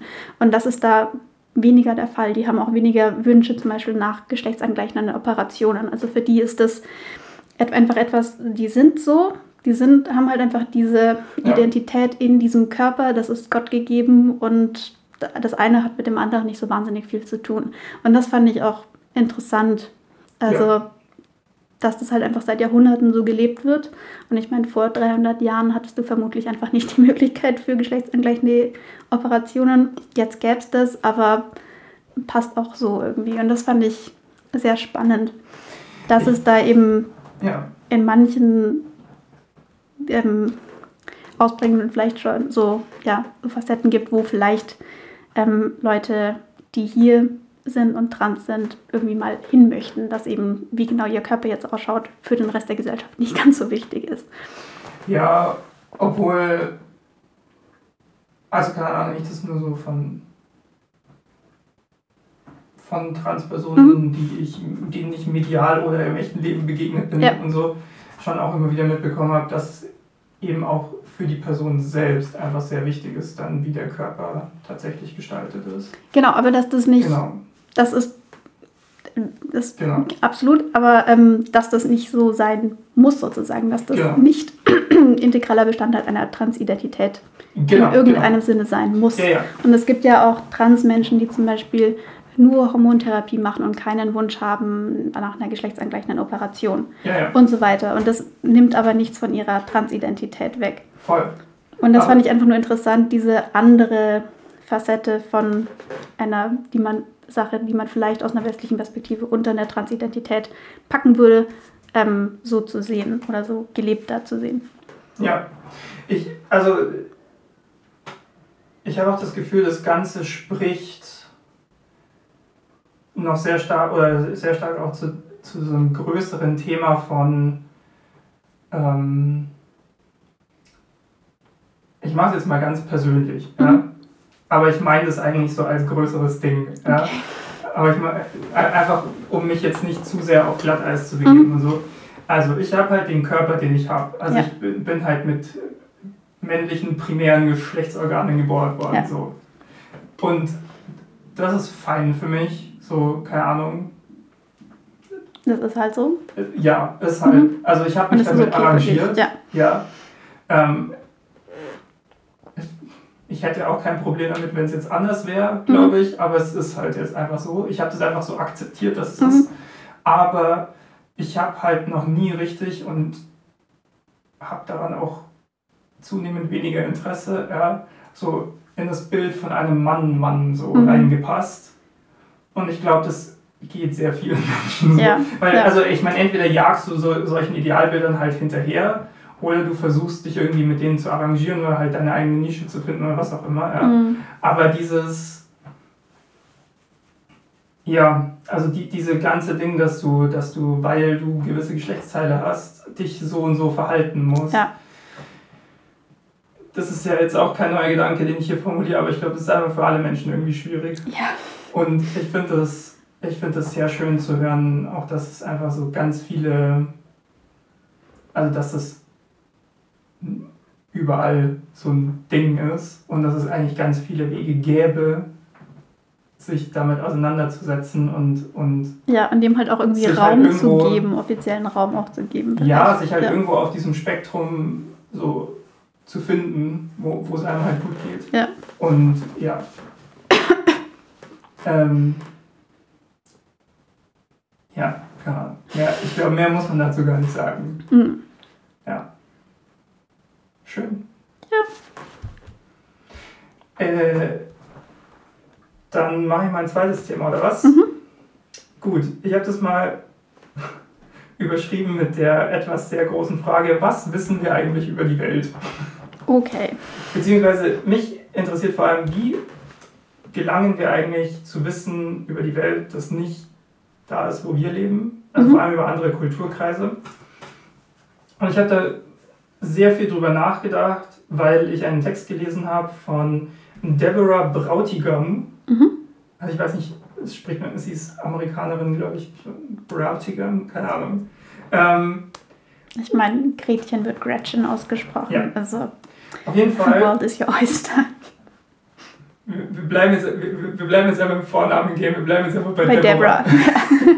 Deborah hat ein Buch geschrieben, das heißt Will China Feed Africa? Mhm. Und in diesem Buch hat sie eine Introduction, mhm. also eine Einleitung. Und in dieser ja. Einleitung, sorry, das ist für meine Oma, ähm, und in dieser Einleitung schreibt sie von einem Fall, mhm. wo sie in der Zeitung liest, also sie, sie holt sich so westliche Zeitungen, sie ist in Afrika und mhm. forscht dort auf einem, auf so einem Forschungsprojekt und sie liest dass ähm, China irgendwie 50% vom Horn von Afrika aufgekauft hat. Mhm. Also chinesische Companies. Mhm. Und sie denkt sich so, ha, weird, ich bin auf dem Horn von Afrika. Mhm. Schauen wir uns doch mal um. Und sie und ihr Forschungsteam beginnen mal zu arbeiten und merken, das ist absolut inkorrekt. Mhm. Also es gibt hier chinesische Firmen, aber jetzt auch nicht überbordend mehr als sonst wo und bei weitem nicht 50 Prozent vom ja, was soll das denn überhaupt heißen? 50 Prozent des Landes, 50 Prozent ja, ja, des, des Gebietes an Land Wie soll das denn gehen?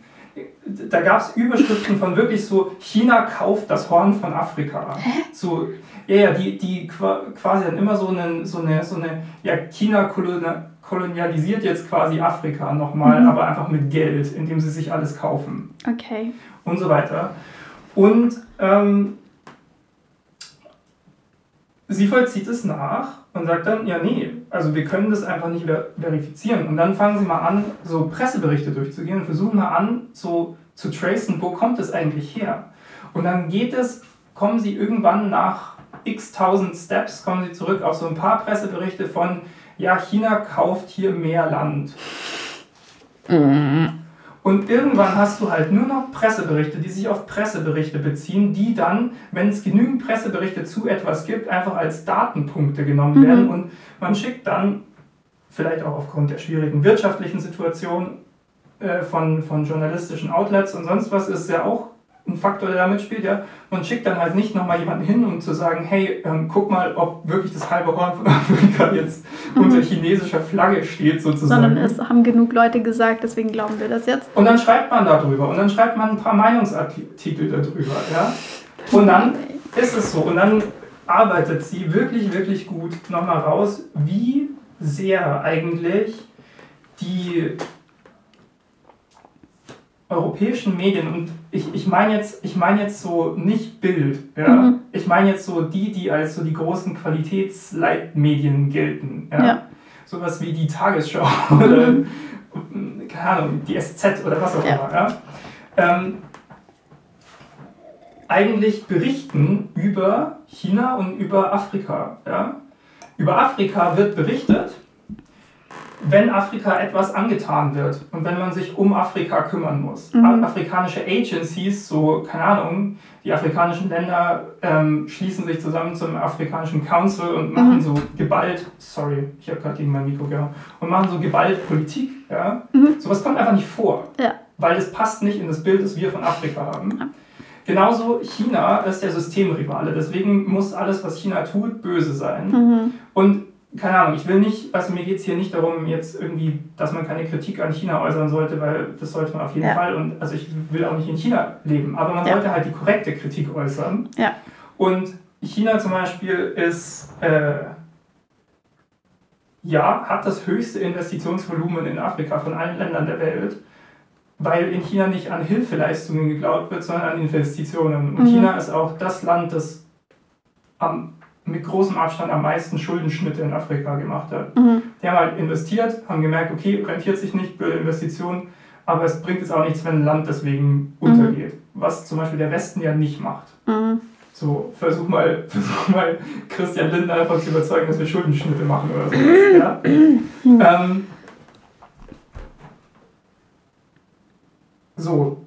Und natürlich spielen da immer Machtinteressen auch mit. Ja? Aber es ist halt auch irgendwie nicht das Einzige. Also sie schaut sich das dann halt auch auf der kulturellen Ebene an, was, also gerade bei China, ja, was, was sind da eigentlich für, für Dinge dahinter? Also, keine Ahnung, in China wird auch in ganz anderen Zeitdimensionen gedacht als im ja. Westen. Ja? Also in China, du hast ja irgendwie so Dörfer, da kannst du sehen, so, ähm, da hast du so Records und kannst einfach sehen, dieses Haus, wo jetzt die Bäckerei ist, was war das vor 5000 Jahren? Ja. So, die, die, die rufen dann halt aus, ja, jetzt ist das Zeitalter des Wiederaufbaus für die nächsten 100 Jahre. Mhm. So, was, was, wie, wie sind so die langfristigsten äh, politischen Projekte gerade in Deutschland? Ja, hier wird halt maximale Legislaturperioden gedacht. Ja, genau. Und das ist halt, das muss man halt alles mit einberechnen, wenn mhm. man, und wie gesagt, ne, es gibt ganz viel berechtigte Kritik an allen möglichen äh, Ländern, auch an China besonders auch an China, so Uiguren und so Sachen, ne? Ja. Oder überhaupt ja. die Überwachung der Bevölkerung. Ja. Und es ist nicht ein System, in dem ich leben wollen würde. Mhm. Aber es ist schon krass, wie dann doch Vorurteile die, die Berichterstattung beeinflussen. Und ich fand das so crazy, weil ich habe äh, für meine Bachelorarbeit mich vor kurzem mit zwei ähm, Werken von zwei Autoren auseinandergesetzt. Ähm, und zwar mit Homo Ludens von Johann Huisinger. Wir nennen mhm. ihn von jetzt an Johann. Mhm. wir sind mit allen auf First Name Basis ja, heute. Ja. Und mit Man, Play and Games von Roger Calois. Roger. Der, der Roger. Ich finde ich find den Roger, den kann man auch mal so ein bisschen Roger nennen, weil der Roger schreibt schon echt viel Scheiße. Ja, aber ähm, ich finde, man kann trotzdem auch die Namen von Leuten versuchen, okay. korrekt auszusprechen. Also, Johann und Roger. Mhm. Johann hat sein Buch 1938 rausgebracht, der Roger 1961. Aha. Das behalten wir jetzt mal kurz im Kopf. Ja? ja. Die beiden schreiben über Spiel und Kultur, den Zusammenhang mhm. zwischen Spiel und Kultur. Okay also Huisinger hat so interessante Sachen drin, wie dass er sagt, so Religion ist eigentlich eine Form von Spiel. Mhm. So wir, ne? Wir, wir, wir, ziehen uns Kostüme an und spielen ja. Dinge, Rituale ja. und so. Super interessante Sachen. Mhm. Und dann sprechen sie irgendwann über andere Kulturen als die europäischen mhm. und beziehen sich halt nur noch auf irgendwelche Reiseberichte von irgendwelchen Europäern. Ja. Waren nie da, gehen nicht auf Quellen so aus den Dingen ein, sondern so, man bleibt bei diesem eurozentrischen Blick, was bei Huisinger nur in Anführungsstrichen in großen Simplifizierungen und teils rassistischen Sachen mhm. äh, so mündet. Mhm. Bei Calois, Calois sagt, ja, die Europäer haben halt eine höhere Form des Spiels entwickelt und deswegen ist der Kolonialismus eigentlich auch eine total natürliche Folge und eigentlich voll gerechtfertigt. 1961, ja. Ähm, ja. der Roger Verstehst du jetzt den Roger? Ja. Ja. ja. Ähm, und der Witz ist, oder was mich daran so schockiert hat, ist, funktioniert unser modernes Mediensystem so anders als damals? Weil die haben sich halt nur irgendwelche Berichte, die sich auf irgendwelche Berichte bezogen haben oder die, die ne, also ihre Schriften beziehen sich nur auf Berichte, die halt von irgendwie dort sind, ja, aber die halt auch nur so diesen eurozentrischen Blick drauf haben. Mhm. Wenn jetzt moderne Medienhäuser einfach nur irgendwelche Berichte über Berichte als Datenpunkte hernehmen, ist das wirklich was anderes? Ja. Also kommen wir irgendwann mal raus aus diesem. Ja, also kommen wir irgendwie ja. medial zu, einem, zu einer Art und Weise, tatsächlich Realität abzubilden und nicht einfach nur die Vorurteile immer wieder zu bestätigen, die wir haben. Mhm.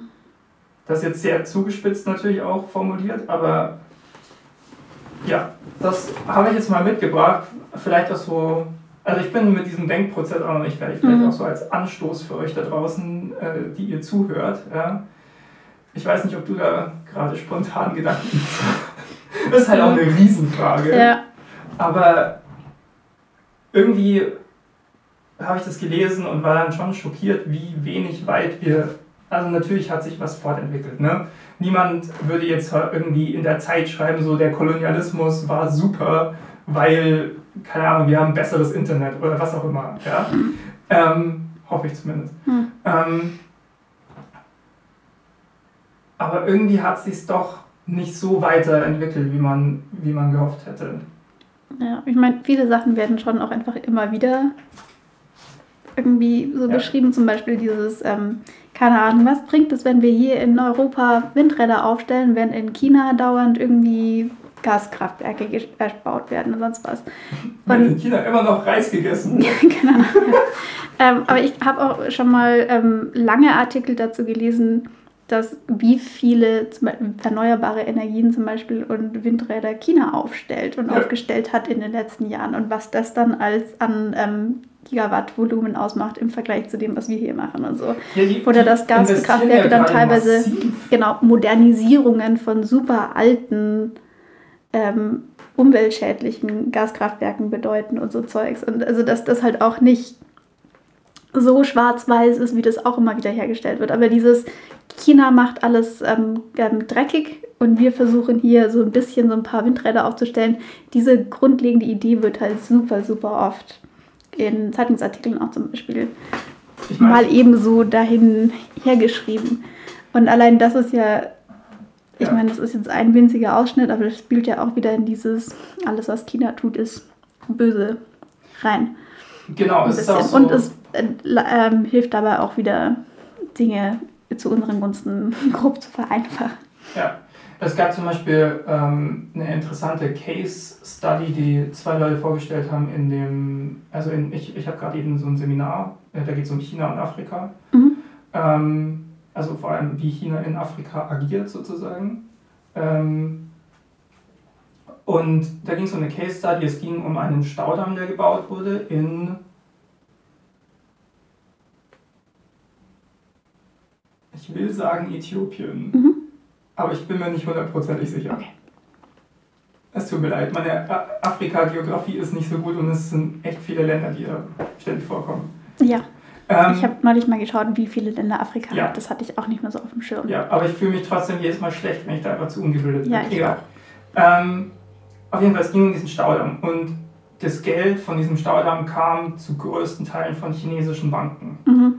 So, diese chinesischen Banken haben etwas anders gemacht, als wenn, auch, wenn vom Westen her Investitionen kommen. Mhm. Wenn vom Westen her Investitionen kommen, dann stehen da immer so Bedingungen drin, so ihr müsst folgende Menschenrechte erfüllen, ihr müsst mhm. folgende Regeln einhalten und so weiter. Ja? Ähm, die Chinesen haben einfach gesagt, hier ist das Geld. Mhm. Die haben einfach keine Bedingungen da dran mhm. geknüpft. So, dann wurde dieser Staudamm gebaut und dann mussten irgendwie, ich glaube, 30.000 Menschen oder mehr mussten umgesiedelt werden von mhm. fruchtbarem Land auf, also komplett unfruchtbares Land und mhm. die meisten davon sind verhungert. Mhm. Und dann wurde mhm. China verantwortlich gemacht dafür in den westlichen Medien, weil sie sowas finanzieren. Mhm. Weil vorher einfach keine, also weil sie nicht quasi in, den, in, in diese Finanzierungsverträge reingeschrieben haben, so, ähm, ihr müsst vorher eine Environmental Impact Study machen, wie das heißt. Also wie okay. wirkt sich dieses Bauprojekt auf die Umgebung ja. dort aus, sozusagen. Ja. Und man kann sich echt fragen, ist es die Verantwortung der Investoren oder ist es die Verantwortung der Regierung des Landes, die diesen Staudamm baut? Mhm. Und das ist halt schon krass, mhm. aber, aber dass dann der, der, der Medientenor dazu so eindeutig ausfällt. Ja. Weil ich finde, die Frage ist nicht trivial. Nee, ich finde, das ist eine interessante Frage, ja. Ja, und die wurde auch im Seminar lange diskutiert und ja. so. Also das, das ist nicht so einfach. Ja. Aber die, die europäischen Medien haben es sich halt sehr einfach ja. gemacht, nämlich China war böse. Ja. ja. Und das ist halt crazy. Auf der anderen Seite hat dieser Staudamm ich bin mir ziemlich sicher, das war Äthiopien, hat dieser Staudamm die, die, äh, das Volumen an Elektro, äh, an, wie sagt man, Stromproduktion mhm. verdoppelt ja. dem Land. Das ist halt, ja. Ja. Ah. Genau. Hm etwas zum Nachdenken. Ja. Ich glaube, an der Stelle können wir das Thema vielleicht auch stehen lassen. Einfach. Ja. ja. Ähm, ja ich meine, ich kann mir auch insgesamt gut vorstellen, wenn es darum geht, zum Beispiel irgendwelche Nachrichten zu authentifizieren oder sowas, dass dann vorrangig irgendwelche westlichen Sachen vielleicht anerkannt werden und irgendwelche lokalen Medienhäuser oder sowas dann vielleicht auch eher nicht oder sonst was. Ja, ja. Also kann ich mir auch gut vorstellen, dass sowas damit reinspielt. Ja. Ja, ja. Und ich meine, wie sehr ja. halt auch diese, diese Außensicht aus Dinge dann irgendwie wieder verzerren kann, das ähm, ist ja eigentlich auch klar. Also ich meine nicht, dass man nicht Sachen irgendwie angemessen darstellen kann, bloß weil man aus einer anderen Kultur zum Beispiel kommt. Aber es kann eben auch einfach den Blick sehr verzerren. Ja, ich finde es auf jeden Fall sehr cool. Ich bin in diesem Seminar ähm, der Einzige, der nicht aus China oder Afrika mhm. ist. Und es erweitert meinen Blickwinkel auf die Welt massiv. Mhm. Weil ich auch wieder merke, in wie vielen Dingen ich dann doch sehr eurozentristisch eigentlich denke. Ja, ja. Und mit was für, also was für Probleme aus anderer Sicht viel wichtiger sind. Mhm. Übrigens, das Nummer eins Ding, worum es ständig geht, ist Klima. Ja. Vor allem aus afrikanischer mhm. Sicht. Weil da spürt man die Auswirkungen schon viel, viel deutlicher als hier. Und es gibt eine hohe Unzufriedenheit mit dem, wie der, wie der Westen da vorankommt. Ja, kann ich gut verstehen. Während China ja so einen großen, die haben jetzt einfach die, den, die Änderung ausgerufen. Ne? Also da kommen zwar noch Kohlekraftwerke dazu, weil man, die, weil man halt gerade so diese riesen Energiemengen braucht, auch für diese massiv vielen Menschen. Aber das Programm ist da, ja. Also bis mhm. da und dahin ist einfach alles dann klimaneutral. Ja. Das ist halt schon, wird dann einfach beschlossen und dann geht es so dann Weg. Das ist schon crazy. Ja. Ja. Kompliziert alles. Voll. Ja. Sehr Aber kompliziert. Super spannend. Hast du noch ein Thema für uns? Ich habe noch mehrere Themen. Ja. Mega geil. Ähm, es ist wieder die Frage, wie ich da den, den Einfach hart Schwung hinkriege. Okay, ich habe mich insgesamt ähm, angefangen, mich so ein bisschen mit Heiligen in der katholischen Kirche zu beschäftigen. ich habe ja. keine Ahnung mehr, wie ich da drauf gekommen bin, ähm, aber ich glaube, so, wir haben so ein bisschen rumgewitzelt bei mir in der Familie, worauf genau denn jetzt die Geschichte vom heiligen Georg, dem Drachentöter, basieren könnte. Mhm. Ob es da irgendwie so einen historischen Kern gibt und ob der vielleicht einfach nur eine sehr große Eidechse getötet hat. Das war so der Ausgangspunkt. ähm, das genau. habe ich mich aber auch schon mal gefragt. Genau, dann habe ich ein bisschen zu Georg recherchiert und es war anscheinend, der ist schon sehr früh als Heiliger irgendwie anerkannt worden. Anscheinend gab es da irgendein Martyrium während der Christenverfolgung unter Diokletian, ungefähr im dritten Jahrhundert. Ähm, möglicher, also es gibt auch so Sachen, vielleicht war das auch gar nicht Georg, sondern einfach irgendjemand und der wurde dann Georg genannt. Ja. Jedenfalls gibt es diesen heiligen Georg und diese Geschichte mit dem Drachen, die kam dann erst im Mittelalter auf. Also so im 12. Jahrhundert zur Zeit der Kreuzzüge.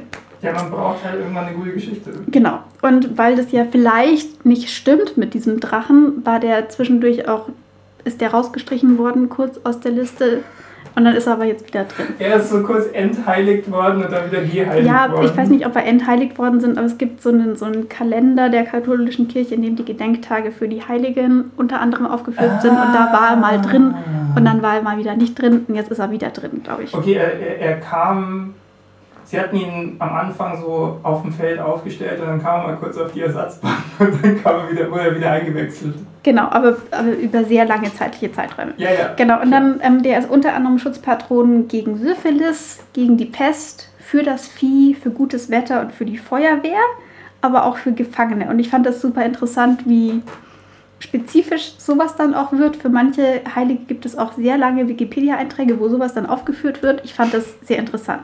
Dann habe ich so eine Liste gefunden, wo ganz viele Heilige aufgeführt waren. Das habe ich mir jetzt einfach so ein bisschen durchgeguckt und habe mir dann bin so ein bisschen nach Namen gegangen und habe mir da noch so ein paar Leute angeschaut. Zum Beispiel den heiligen Knut fand ich einfach klanglich schön. Das war ein König von Dänemark. Der wollte England erobern. Ähm, das fand aber sein Volk nicht so gute Idee und dann ist er bei einem Volksaufstand erschlagen worden. Und weil er in einer Kirche erschlagen worden war und weil er kirchenfreundliche Politik gemacht wurde, ist er dann heilig gesprochen worden. Ja. Ähm, dann habe ich mich mit dem heiligen Otto beschäftigt, weil da, wo ich herkomme, gibt es sehr viele St. Otto-Kirchen und ich wollte mal wissen, wer ist eigentlich dieser Otto. Ähm, Hat er so einen Katalog? ja, genau. Dieser, der heilige Otto, der war ein Bischof von Bamberg der hat unter anderem in Pommern missioniert, da ganz viele Menschen getauft und da auch ähm, Tempel von slawischen Gottheiten zerstört. Die Taktik war da anscheinend, ähm, diese Tempel zu zerstören und dann den Leuten zu zeigen, dass sich ihre Götter nicht wehren, sozusagen in Anführungszeichen, und sie dadurch dann auf die christliche Seite zu ziehen.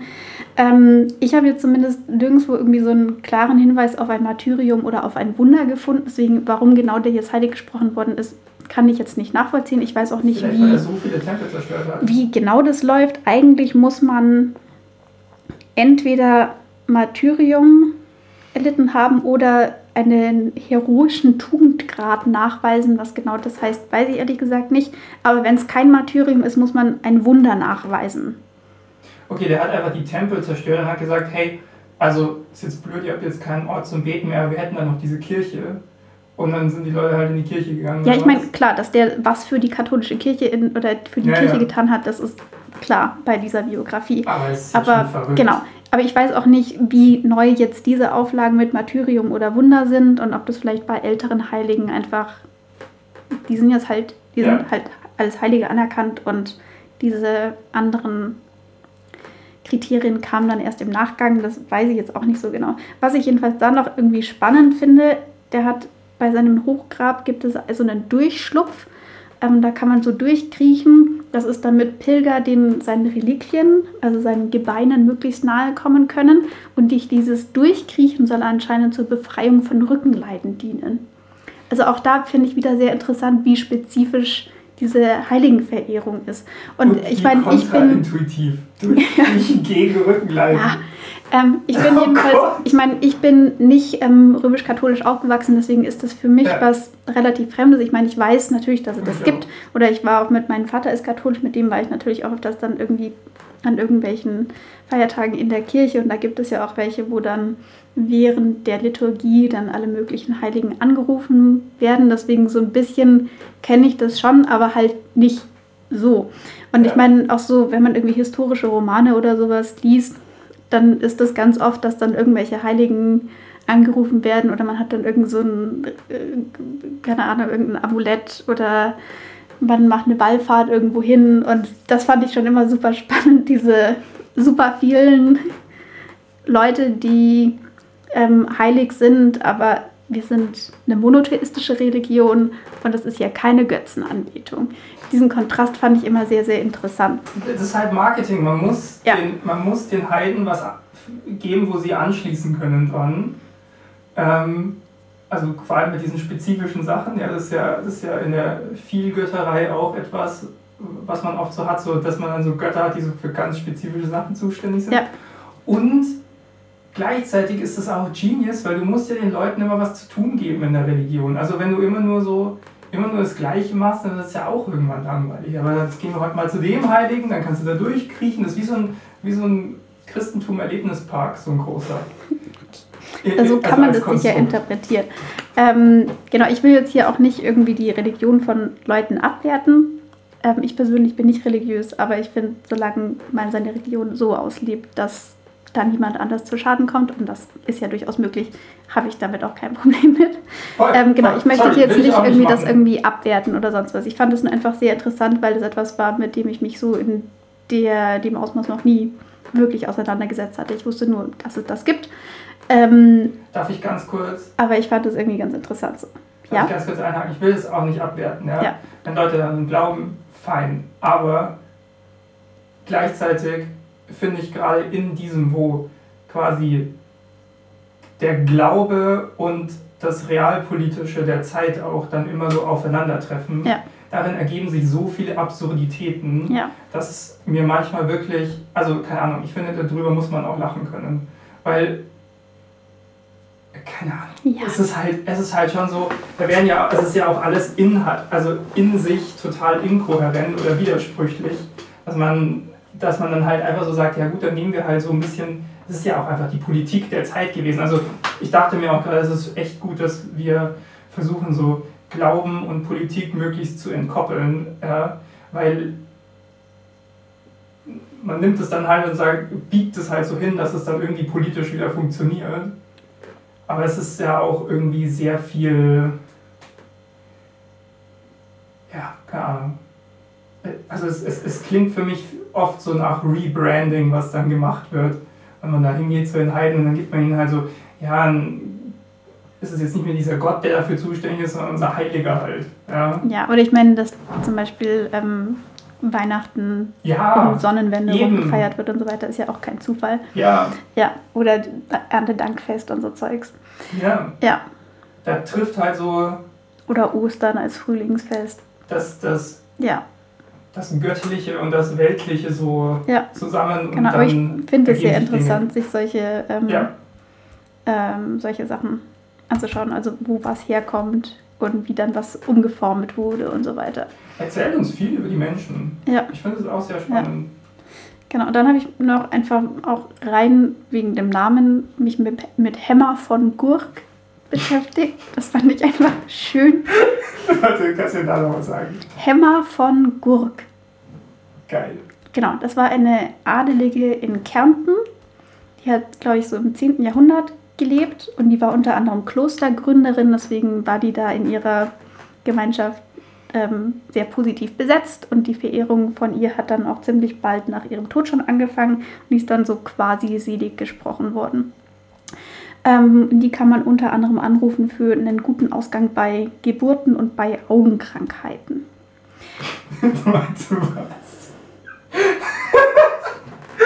ich, ich finde es manchmal Nicht auch, mit dem Telefon, sondern. Ich, ich finde es manchmal auch so verrückt, wie dann, wie dann die Sachen so irgendwie was miteinander zu tun haben, aber irgendwie auch gar nicht. So ja. Geburten und, also, und dann gehen wir nochmal ganz nach oben zum Körper. Ich habe auch irgendjemand, wer war das? War das der halt, nee.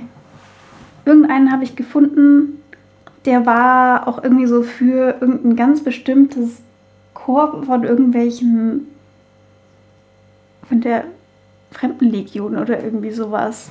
Schutzpatronen und so. Also das ist ganz interessant so, alles also man müsste dem mal wirklich, oder gibt es bestimmt Leute, die es machen, die so nachgehen, so wo kommen jetzt dann diese spezifischen Zuständigkeiten her? Weil wenn es eine, eine Gegend war, in der es halt irgendwie viele Augenkrankheiten gibt oder so, keine Ahnung warum, ja, dann kann es ja sein, dass man sagt, so ja gut, Geburten, dafür braucht man immer irgendwie jemanden, der ja. zuständig ist und dann nimmt man halt noch das, was gerade so das, das Wichtigste irgendwie ist, so mit rein, damit die Leute schon auch, auch schön zur Hämmer beten sozusagen. Oder ich weiß es nicht.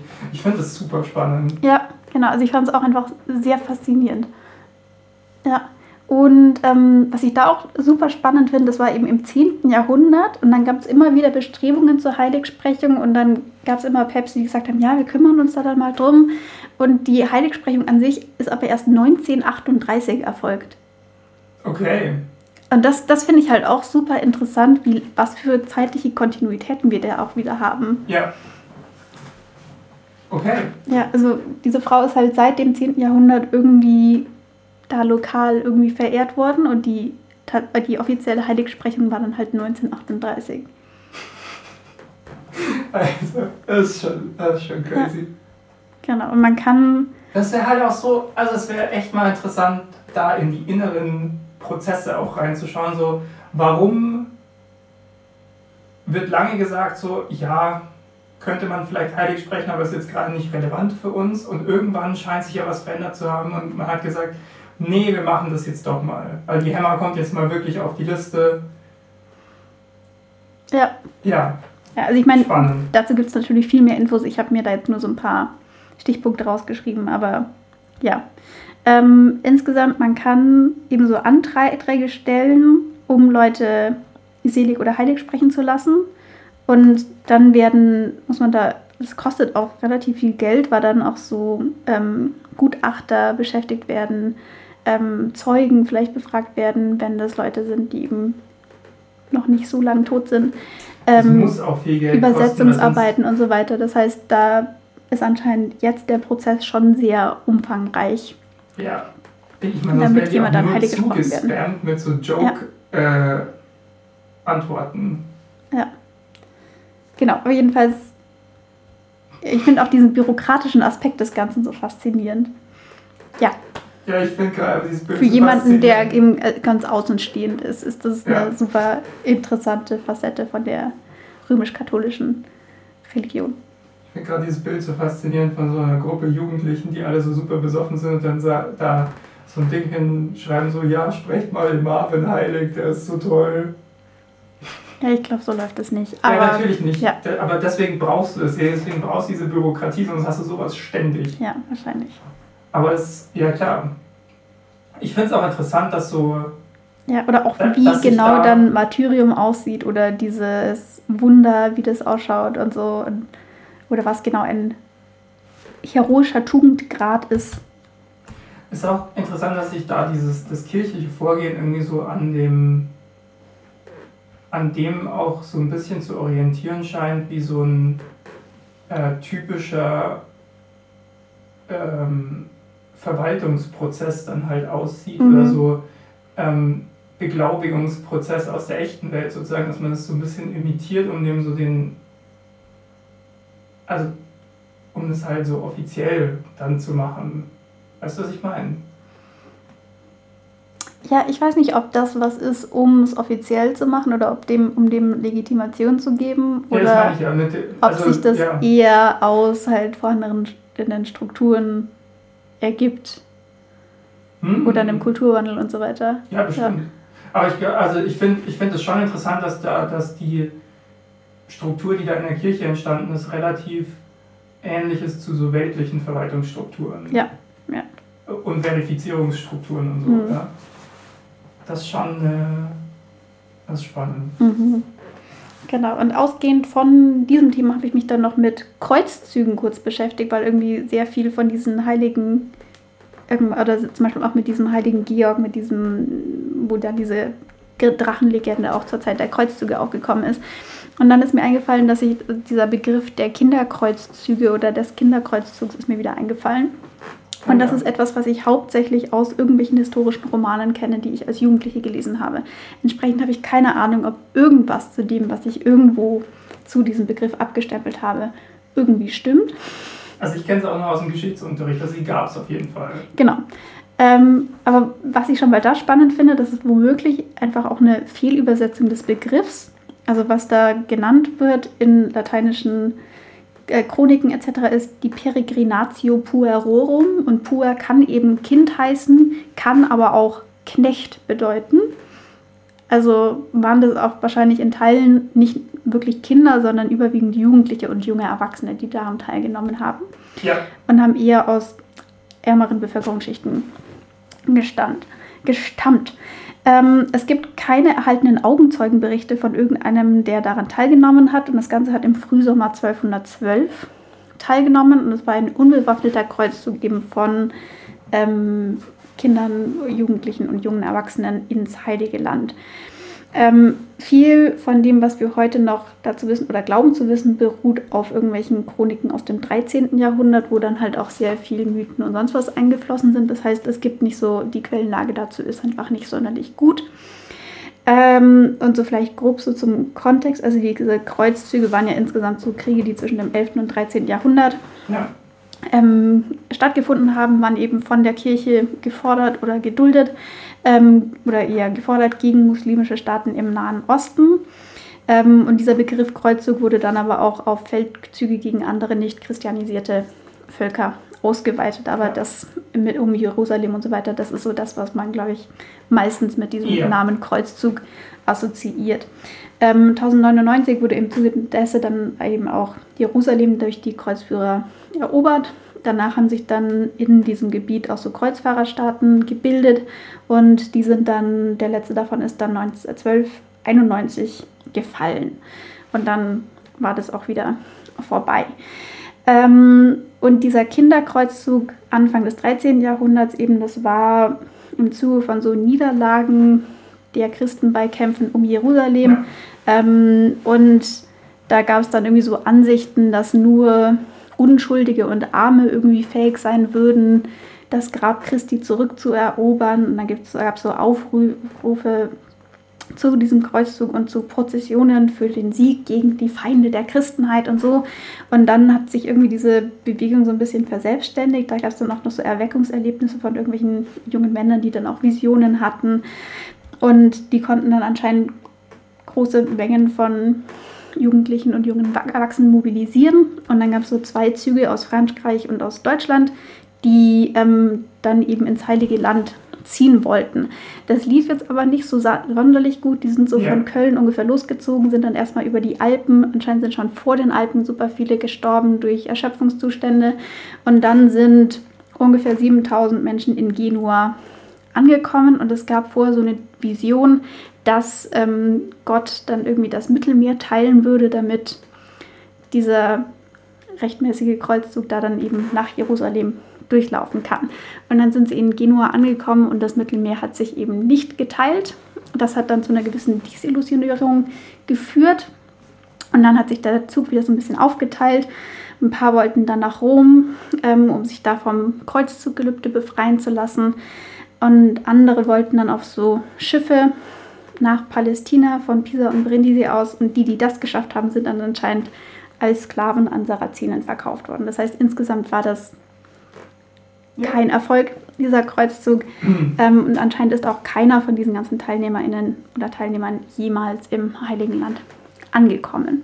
Wer hätte auch gedacht, dass die Idee, hey, anstatt irgendwie gut ausgebildete Soldaten schicken wir da jetzt einfach, also Jugendliche und die Ärmsten hin, dass diese Idee schiefgehen könnte. Ja, aber ich finde das so interessant, dass ich da, dass da, da muss ja irgendwie so eine so ein, so ein Sammelgefühl irgendwie da gewesen sein, dass ja. sowas dann möglich schien und dass das ja. etwas ist, was zustande kommen soll und dass das jetzt ein, ein gutes Unternehmen ist und so weiter. Und das, das finde ich super interessant, dass das irgendwie, das muss ja sehr, sehr pervasiv irgendwie gewesen sein, wenn das solche Massen von unbewaffneten Leuten mobilisieren konnte. Ich meine, vielleicht hatten die auch nicht so ja. viel andere Möglichkeiten zu der Zeit, wenn es dann eher Knechte waren, die vielleicht keine guten Aussichten hatten oder keine Aussicht auf Erbe ja. oder sonst was hatten. Ähm, aber ich finde das so als, ja eher so als Abbild, wie die gesellschaftliche Stimmung da gewesen sein muss, äh, ganz interessant. Und ich hatte das eben, das hat, ich hatte schon das schon grob so auf dem Schirm, aber ja. wusste jetzt eben auch nicht mehr so ganz genau, was dazu. Ja, ich weiß noch aus dem Geschichtsunterricht eben, dass sie, dass die allerwenigsten überhaupt erstmal in Genua angekommen sind. Ja. Und ähm, ja, ich meine, wenn du dich nur auf die Ärmsten und Schwächsten der Gesellschaft, also wenn du die mobilisierst, indem du ihnen versprichst, ihr werdet die Herren in Jerusalem sein. Ja, ich meine, die sind ja, glaube ich, auch nicht von oben mobilisiert worden, sondern das war schon eher eine Volksbewegung, so das, was ich jetzt gelesen habe. Aber also ja. ich, so, so, ich meine, das, ich meine, das, was ich von damals noch weiß, ist, dass also das halt mal von oben angeschoben wurde und man dann ähm, erstaunt war, wie viel Erfolg das hatte. Ja, ich meine, das kann ja keine wirkliche ja. Taktik gewesen zu sein. Ich meine, wie hätte das denn funktionieren sollen? Eigentlich auf der anderen Seite, äh, also jetzt mal ganz zynisch, äh, ja, vielleicht hat man sich damit auch eines Problems von zu vielen, äh, zu vielen Leuten, die man versorgen muss, ja. irgendwie entledigt. Das kann natürlich auch sein. I don't know. Aber das ist schon, ja, das ist ein sehr dunkles Kapitel. Ja. Vor allem, wenn man sich überlegt, dass sich alle auf einen Typen berufen, der gesagt hat, seid mal nett zueinander und vor allem zu denen, denen es nicht so gut geht. Hm. I don't know. Ich habe noch was Kleines. Mhm. So, das ist für mich eigentlich jetzt so das Letzte, was ich dabei habe. Mhm. Und zwar Pythagoras. Okay. Der gute alte Pythagoras. Ja. Wir kennen ihn vom Dreieck. Ja, mit den Dreiecken, ja. Ja. Und zwar, ähm, ich, ich höre gerade so einen Podcast, den kann ich sehr empfehlen, der heißt Philosophize This. Mhm. Äh, geht um Philosophie. Mhm. Und in Folge 2 geht es unter anderem um Pythagoras. Mhm. Und darum, wie Pythagoras im späteren Teil seines Lebens eine Kommune in Süditalien gegründet hat, mhm. in der er mit ca. 300 Menschen lebte ähm, die ihn verehrt haben als den weisesten Mann seiner Zeit sozusagen. Und ähm, was sie dort verehrt haben, war die Weisheit selbst. Okay. Sie haben auch die Götter außen vor gelassen ähm, und hatten dort einen Glauben an Wiedergeburt. Und deswegen waren die in dieser Kommune auch alle Vegetarier, weil sie keine Tiere gegessen Aha, haben. Okay. Mhm. Weil. Ähm, Man könnte ja als. Könnte dein Onkel sein. Ja. Mhm. ja. So, ja. der wiedergeboren wurde. Ja. Ähm, und es war eine Kommune, die, oder eine Gemeinschaft, die sich dem, dem reinen Wissen verschrieben hat. Also so im Sinne von wirklich, wir, wir malen hier Dreiecke in den Sand und schauen, was wir über die an Aussagen machen können. Mhm. Ja? Und es ist auch ganz interessant, weil selbst dieser berühmte Satz des Pythagoras mit den Dreiecken und so, ja, man weiß gar nicht, ob man, also was man Pythagoras tatsächlich zurechnen kann oder was halt seine Gefolgsleute herausgefunden und dann, dann eher so ein Gemeinschaftsprojekt irgendwie zugewiesen mhm. haben. Aber genau, aber man kann eigentlich davon ausgehen, Pythagoras, und der hat ja echt viel Wissen damals so produziert, waren wahrscheinlich so 300 Leute. Mhm, ja. Und nicht ein Genie sozusagen. Ja, ja ich meine, das bei ganz vielen von diesen ähm, antiken ja. großen Namen, so auch Homer, waren womöglich mehrere Leute, die da Sachen aufgeschrieben haben. Und das Ganze basiert auf ja. mündlichen Traditionen aus den Jahrhunderten vorher und so weiter. Ja. Ja. Aber es ist interessant, also es, äh, der, der scheint da so eine Art Hippie-Aussteiger-Dings mhm. gemacht zu haben. Mit echt vielen Leuten, muss man mhm. sagen. Und gleichzeitig hat er aber alles einfach der Weisheit und dem Wissen äh, ja. Gewidmet. Und äh, Wiedergeburt. Ne? Mhm. Also es sind sehr ähnliche Ideen anscheinend gewesen wie dann im Buddhismus, also mit mhm. ähm, man wird wiedergeboren und man versucht so die ultimative Weisheit zu erlangen äh, und so. Ja. Ist auch interessant, dass es das so früh auch einfach mitten in Europa gab. Ja. Diesen Glauben. Mhm. Hat sich nicht so durchgesetzt. Ja. Aber also ja, halt auch so die, mal wieder so ein Ding, wo, natürlich spannend, ja. Wo, wo diese ganzen Ideen eigentlich überall auf der Welt immer wieder mal aufploppen. Ja. Genau. Mehr habe ich dazu cool. gar nicht. Okay. Aber Pythagoras fand ich super interessant, dachte ich, bringe ich hier mal mit ein. Die Folge kann ich empfehlen, das, da wird noch viel mehr drauf eingegangen und so. Kann den Podcast allgemein sehr empfehlen. Der ist immer so 30 bis 40 Minuten, erzählt so ein Dude über Philosophie. Okay. Sehr gut. Cool. Philosophize this. Philosophize this okay. mit Ausrufezeichen. Okay, gut. Ähm, ja, das war's mit meinen Themen heute. Okay. Wie schaut's bei dir aus? Ich hätte noch eins. Hau raus. Und zwar habe ich mich auch auf Basis von diesem Buch Why We Matter kurz nochmal mit dem Völkermord in Ruanda beschäftigt. Ähm, weil das, dass es dazu überhaupt gekommen ist, ist auch maßgeblich von Kolonialherrschaft beeinflusst worden. Mhm. Unter anderem, also und zwar durch belgische und deutsche Kolonialherrschaft. Ähm, kurz so zusammenzufassen, ähm, also dieser Völkermord hat vom 7. April bis zum 15. Juli 1994 stattgefunden. Ja. Und dabei ähm, kam es zur massenhaften Ermordung von Tutsi, das ist, war zu dem Zeitpunkt oder ist immer noch ähm, eine ethnische Minderheit in Ruanda ähm, und außerdem auch noch von gemäßigten oppositionellen Hutu. Und das Ganze wurde eben verübt von radikalen Hutu-Milizen. Das ist die Mehrheit, ethnische Mehrheit ähm, in Ruanda. Ähm, und außer diesen Hutu-Milizen haben da auch noch mitgemacht Polizei, Militär und auch Hutu-Zivilisten. Ähm, die Schätzungen, wie viele Menschen dadurch umgekommen sind, gehen ziemlich auseinander. Ich habe da jetzt Zahlen von 500.000 bis 800.000 gesehen und ähm, es kam im Zuge dessen auch zu massenhaften Vergewaltigungen. Davor gab es einen Bürgerkrieg in Ruanda ähm, und der war quasi gerade zu Ende gegangen. Es gab so einen Friedensabschluss und dann ist ähm, die, ich denke mal, der ruandische, also der Führer der ruandischen Regierung zu dem Zeitpunkt, der eben dieses Friedensabkommen mit verhandelt hatte, mhm. der ist am 6. April 1994 ermordet worden, da ist seine, sein Flugzeug, glaube ich, abgeschossen worden. Und danach hat dann eben dieser Genozid begonnen. Ähm, dann wurde auch dieser Bürgerkrieg wieder aufgenommen und dann hat die RPF, das ist die ruandische Patriotic Front, glaube ich, eine Rebellengruppe, die eben hauptsächlich aus Tutsi-Flüchtlingen besteht. Ähm, die bestehende Regierung, die eben von Hutu gebildet worden war, ähm, verdrängt ähm, und die Regierungsterritorien übernommen. Und ähm, dann sind sehr viele von dieser bestehenden Regierung und auch die, die verantwortlich waren für diesen Völkermord, ähm, aus dem Land geflohen und dann in die heutige Demokratische Republik Kongo erstmal gegangen. Ja. Genau, das so als kurze Zusammenfassung der Geschehnisse. Ähm, es gibt in Ruanda ähm, drei Volksgruppen, die Hutu, die Tutsi und die Twa.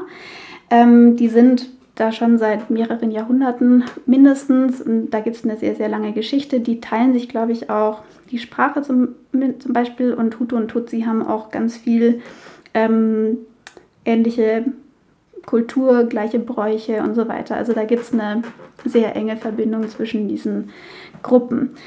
Ähm, und dann so ab dem mittleren 18. Jahrhundert ungefähr, da gab es vorher, ich glaube, acht verschiedene Königreiche auf diesem Gebiet, war dann ein Königreich dominierend, das Königreich Ruanda.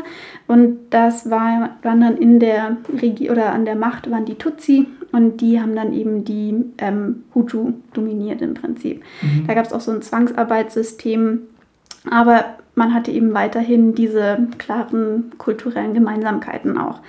Und dann sind Ruanda und Burundi durch diese Berlin-Konferenz 1884 an Deutschland erstmal gefallen. Und die haben da dann eine Allianz mit diesem Tutsi-König etabliert und haben auch diese Tutsi die ganze Zeit deutlich besser behandelt als die Hutu.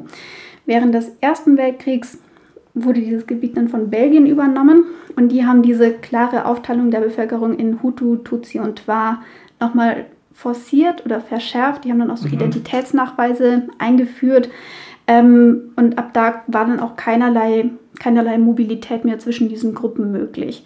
Vorher gab es da schon noch eine gewisse Offenheit zumindest. Also ich, es konnten zum Beispiel sehr reiche Hutu ehrenhalber Tutsi werden. Also man konnte sozusagen sozial aufsteigen. Mhm. Und es war dann eben ab dieser Einführung der Identitätsnachweise nicht mehr möglich. Und die haben auch diese Unterschiede halt nochmal, also überhaupt erstmal krasse Unterschiede zwischen ja. diesen Gruppen eingeführt im Prinzip. Es gab dann auch so ähm, rassistisch motivierte Ideen auch, dass ähm, die Tutsi einer überlegenen, irgendwie ursprünglich äthiopischen Rasse angehören und deswegen überlegen sind und so weiter.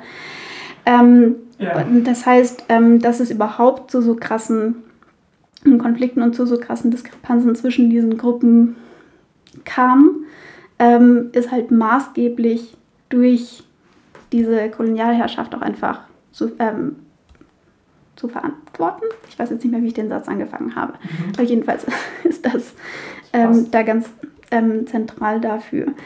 Ähm, genau. Und ja, das wollte ich eben noch mal kurz irgendwie mhm. zusammenfassen, weil ich das schon öfters gelesen hatte, dass es da eben diesen Einfluss gibt, aber ich hatte mich noch nie so damit beschäftigt, wie genau das ausgesehen hat und wie das Ganze eben aussah, bevor die Europäer angekommen sind. Ähm, genau. Der Witz ist ja, dass man dann in, also das ist jetzt auch ein bisschen spekulativ, was ich sage, ja, aber ähm,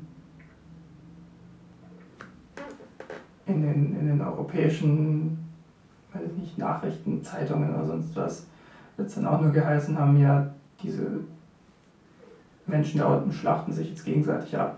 Ja, ja wahrscheinlich. Aber man hat sich dann da wahrscheinlich auch nicht. Es ist ja auch echt interessant, dass dann wirklich wieder die Europäer daherkommen und dann hier so einführen, so ja, ähm, hier, manche Ethnien sind halt besser als andere ja, und sowas. Genau. Ich meine, klar schien das schon irgendwie so ein bisschen angelegt zu sein. Genau, aber es ist zum Beispiel auch unklar, ob das überhaupt unterschiedliche Ethnien sind oder ob ja, das ja. eher unterschiedliche Kasten zum Beispiel innerhalb eines großen Volks waren ja. und so weiter.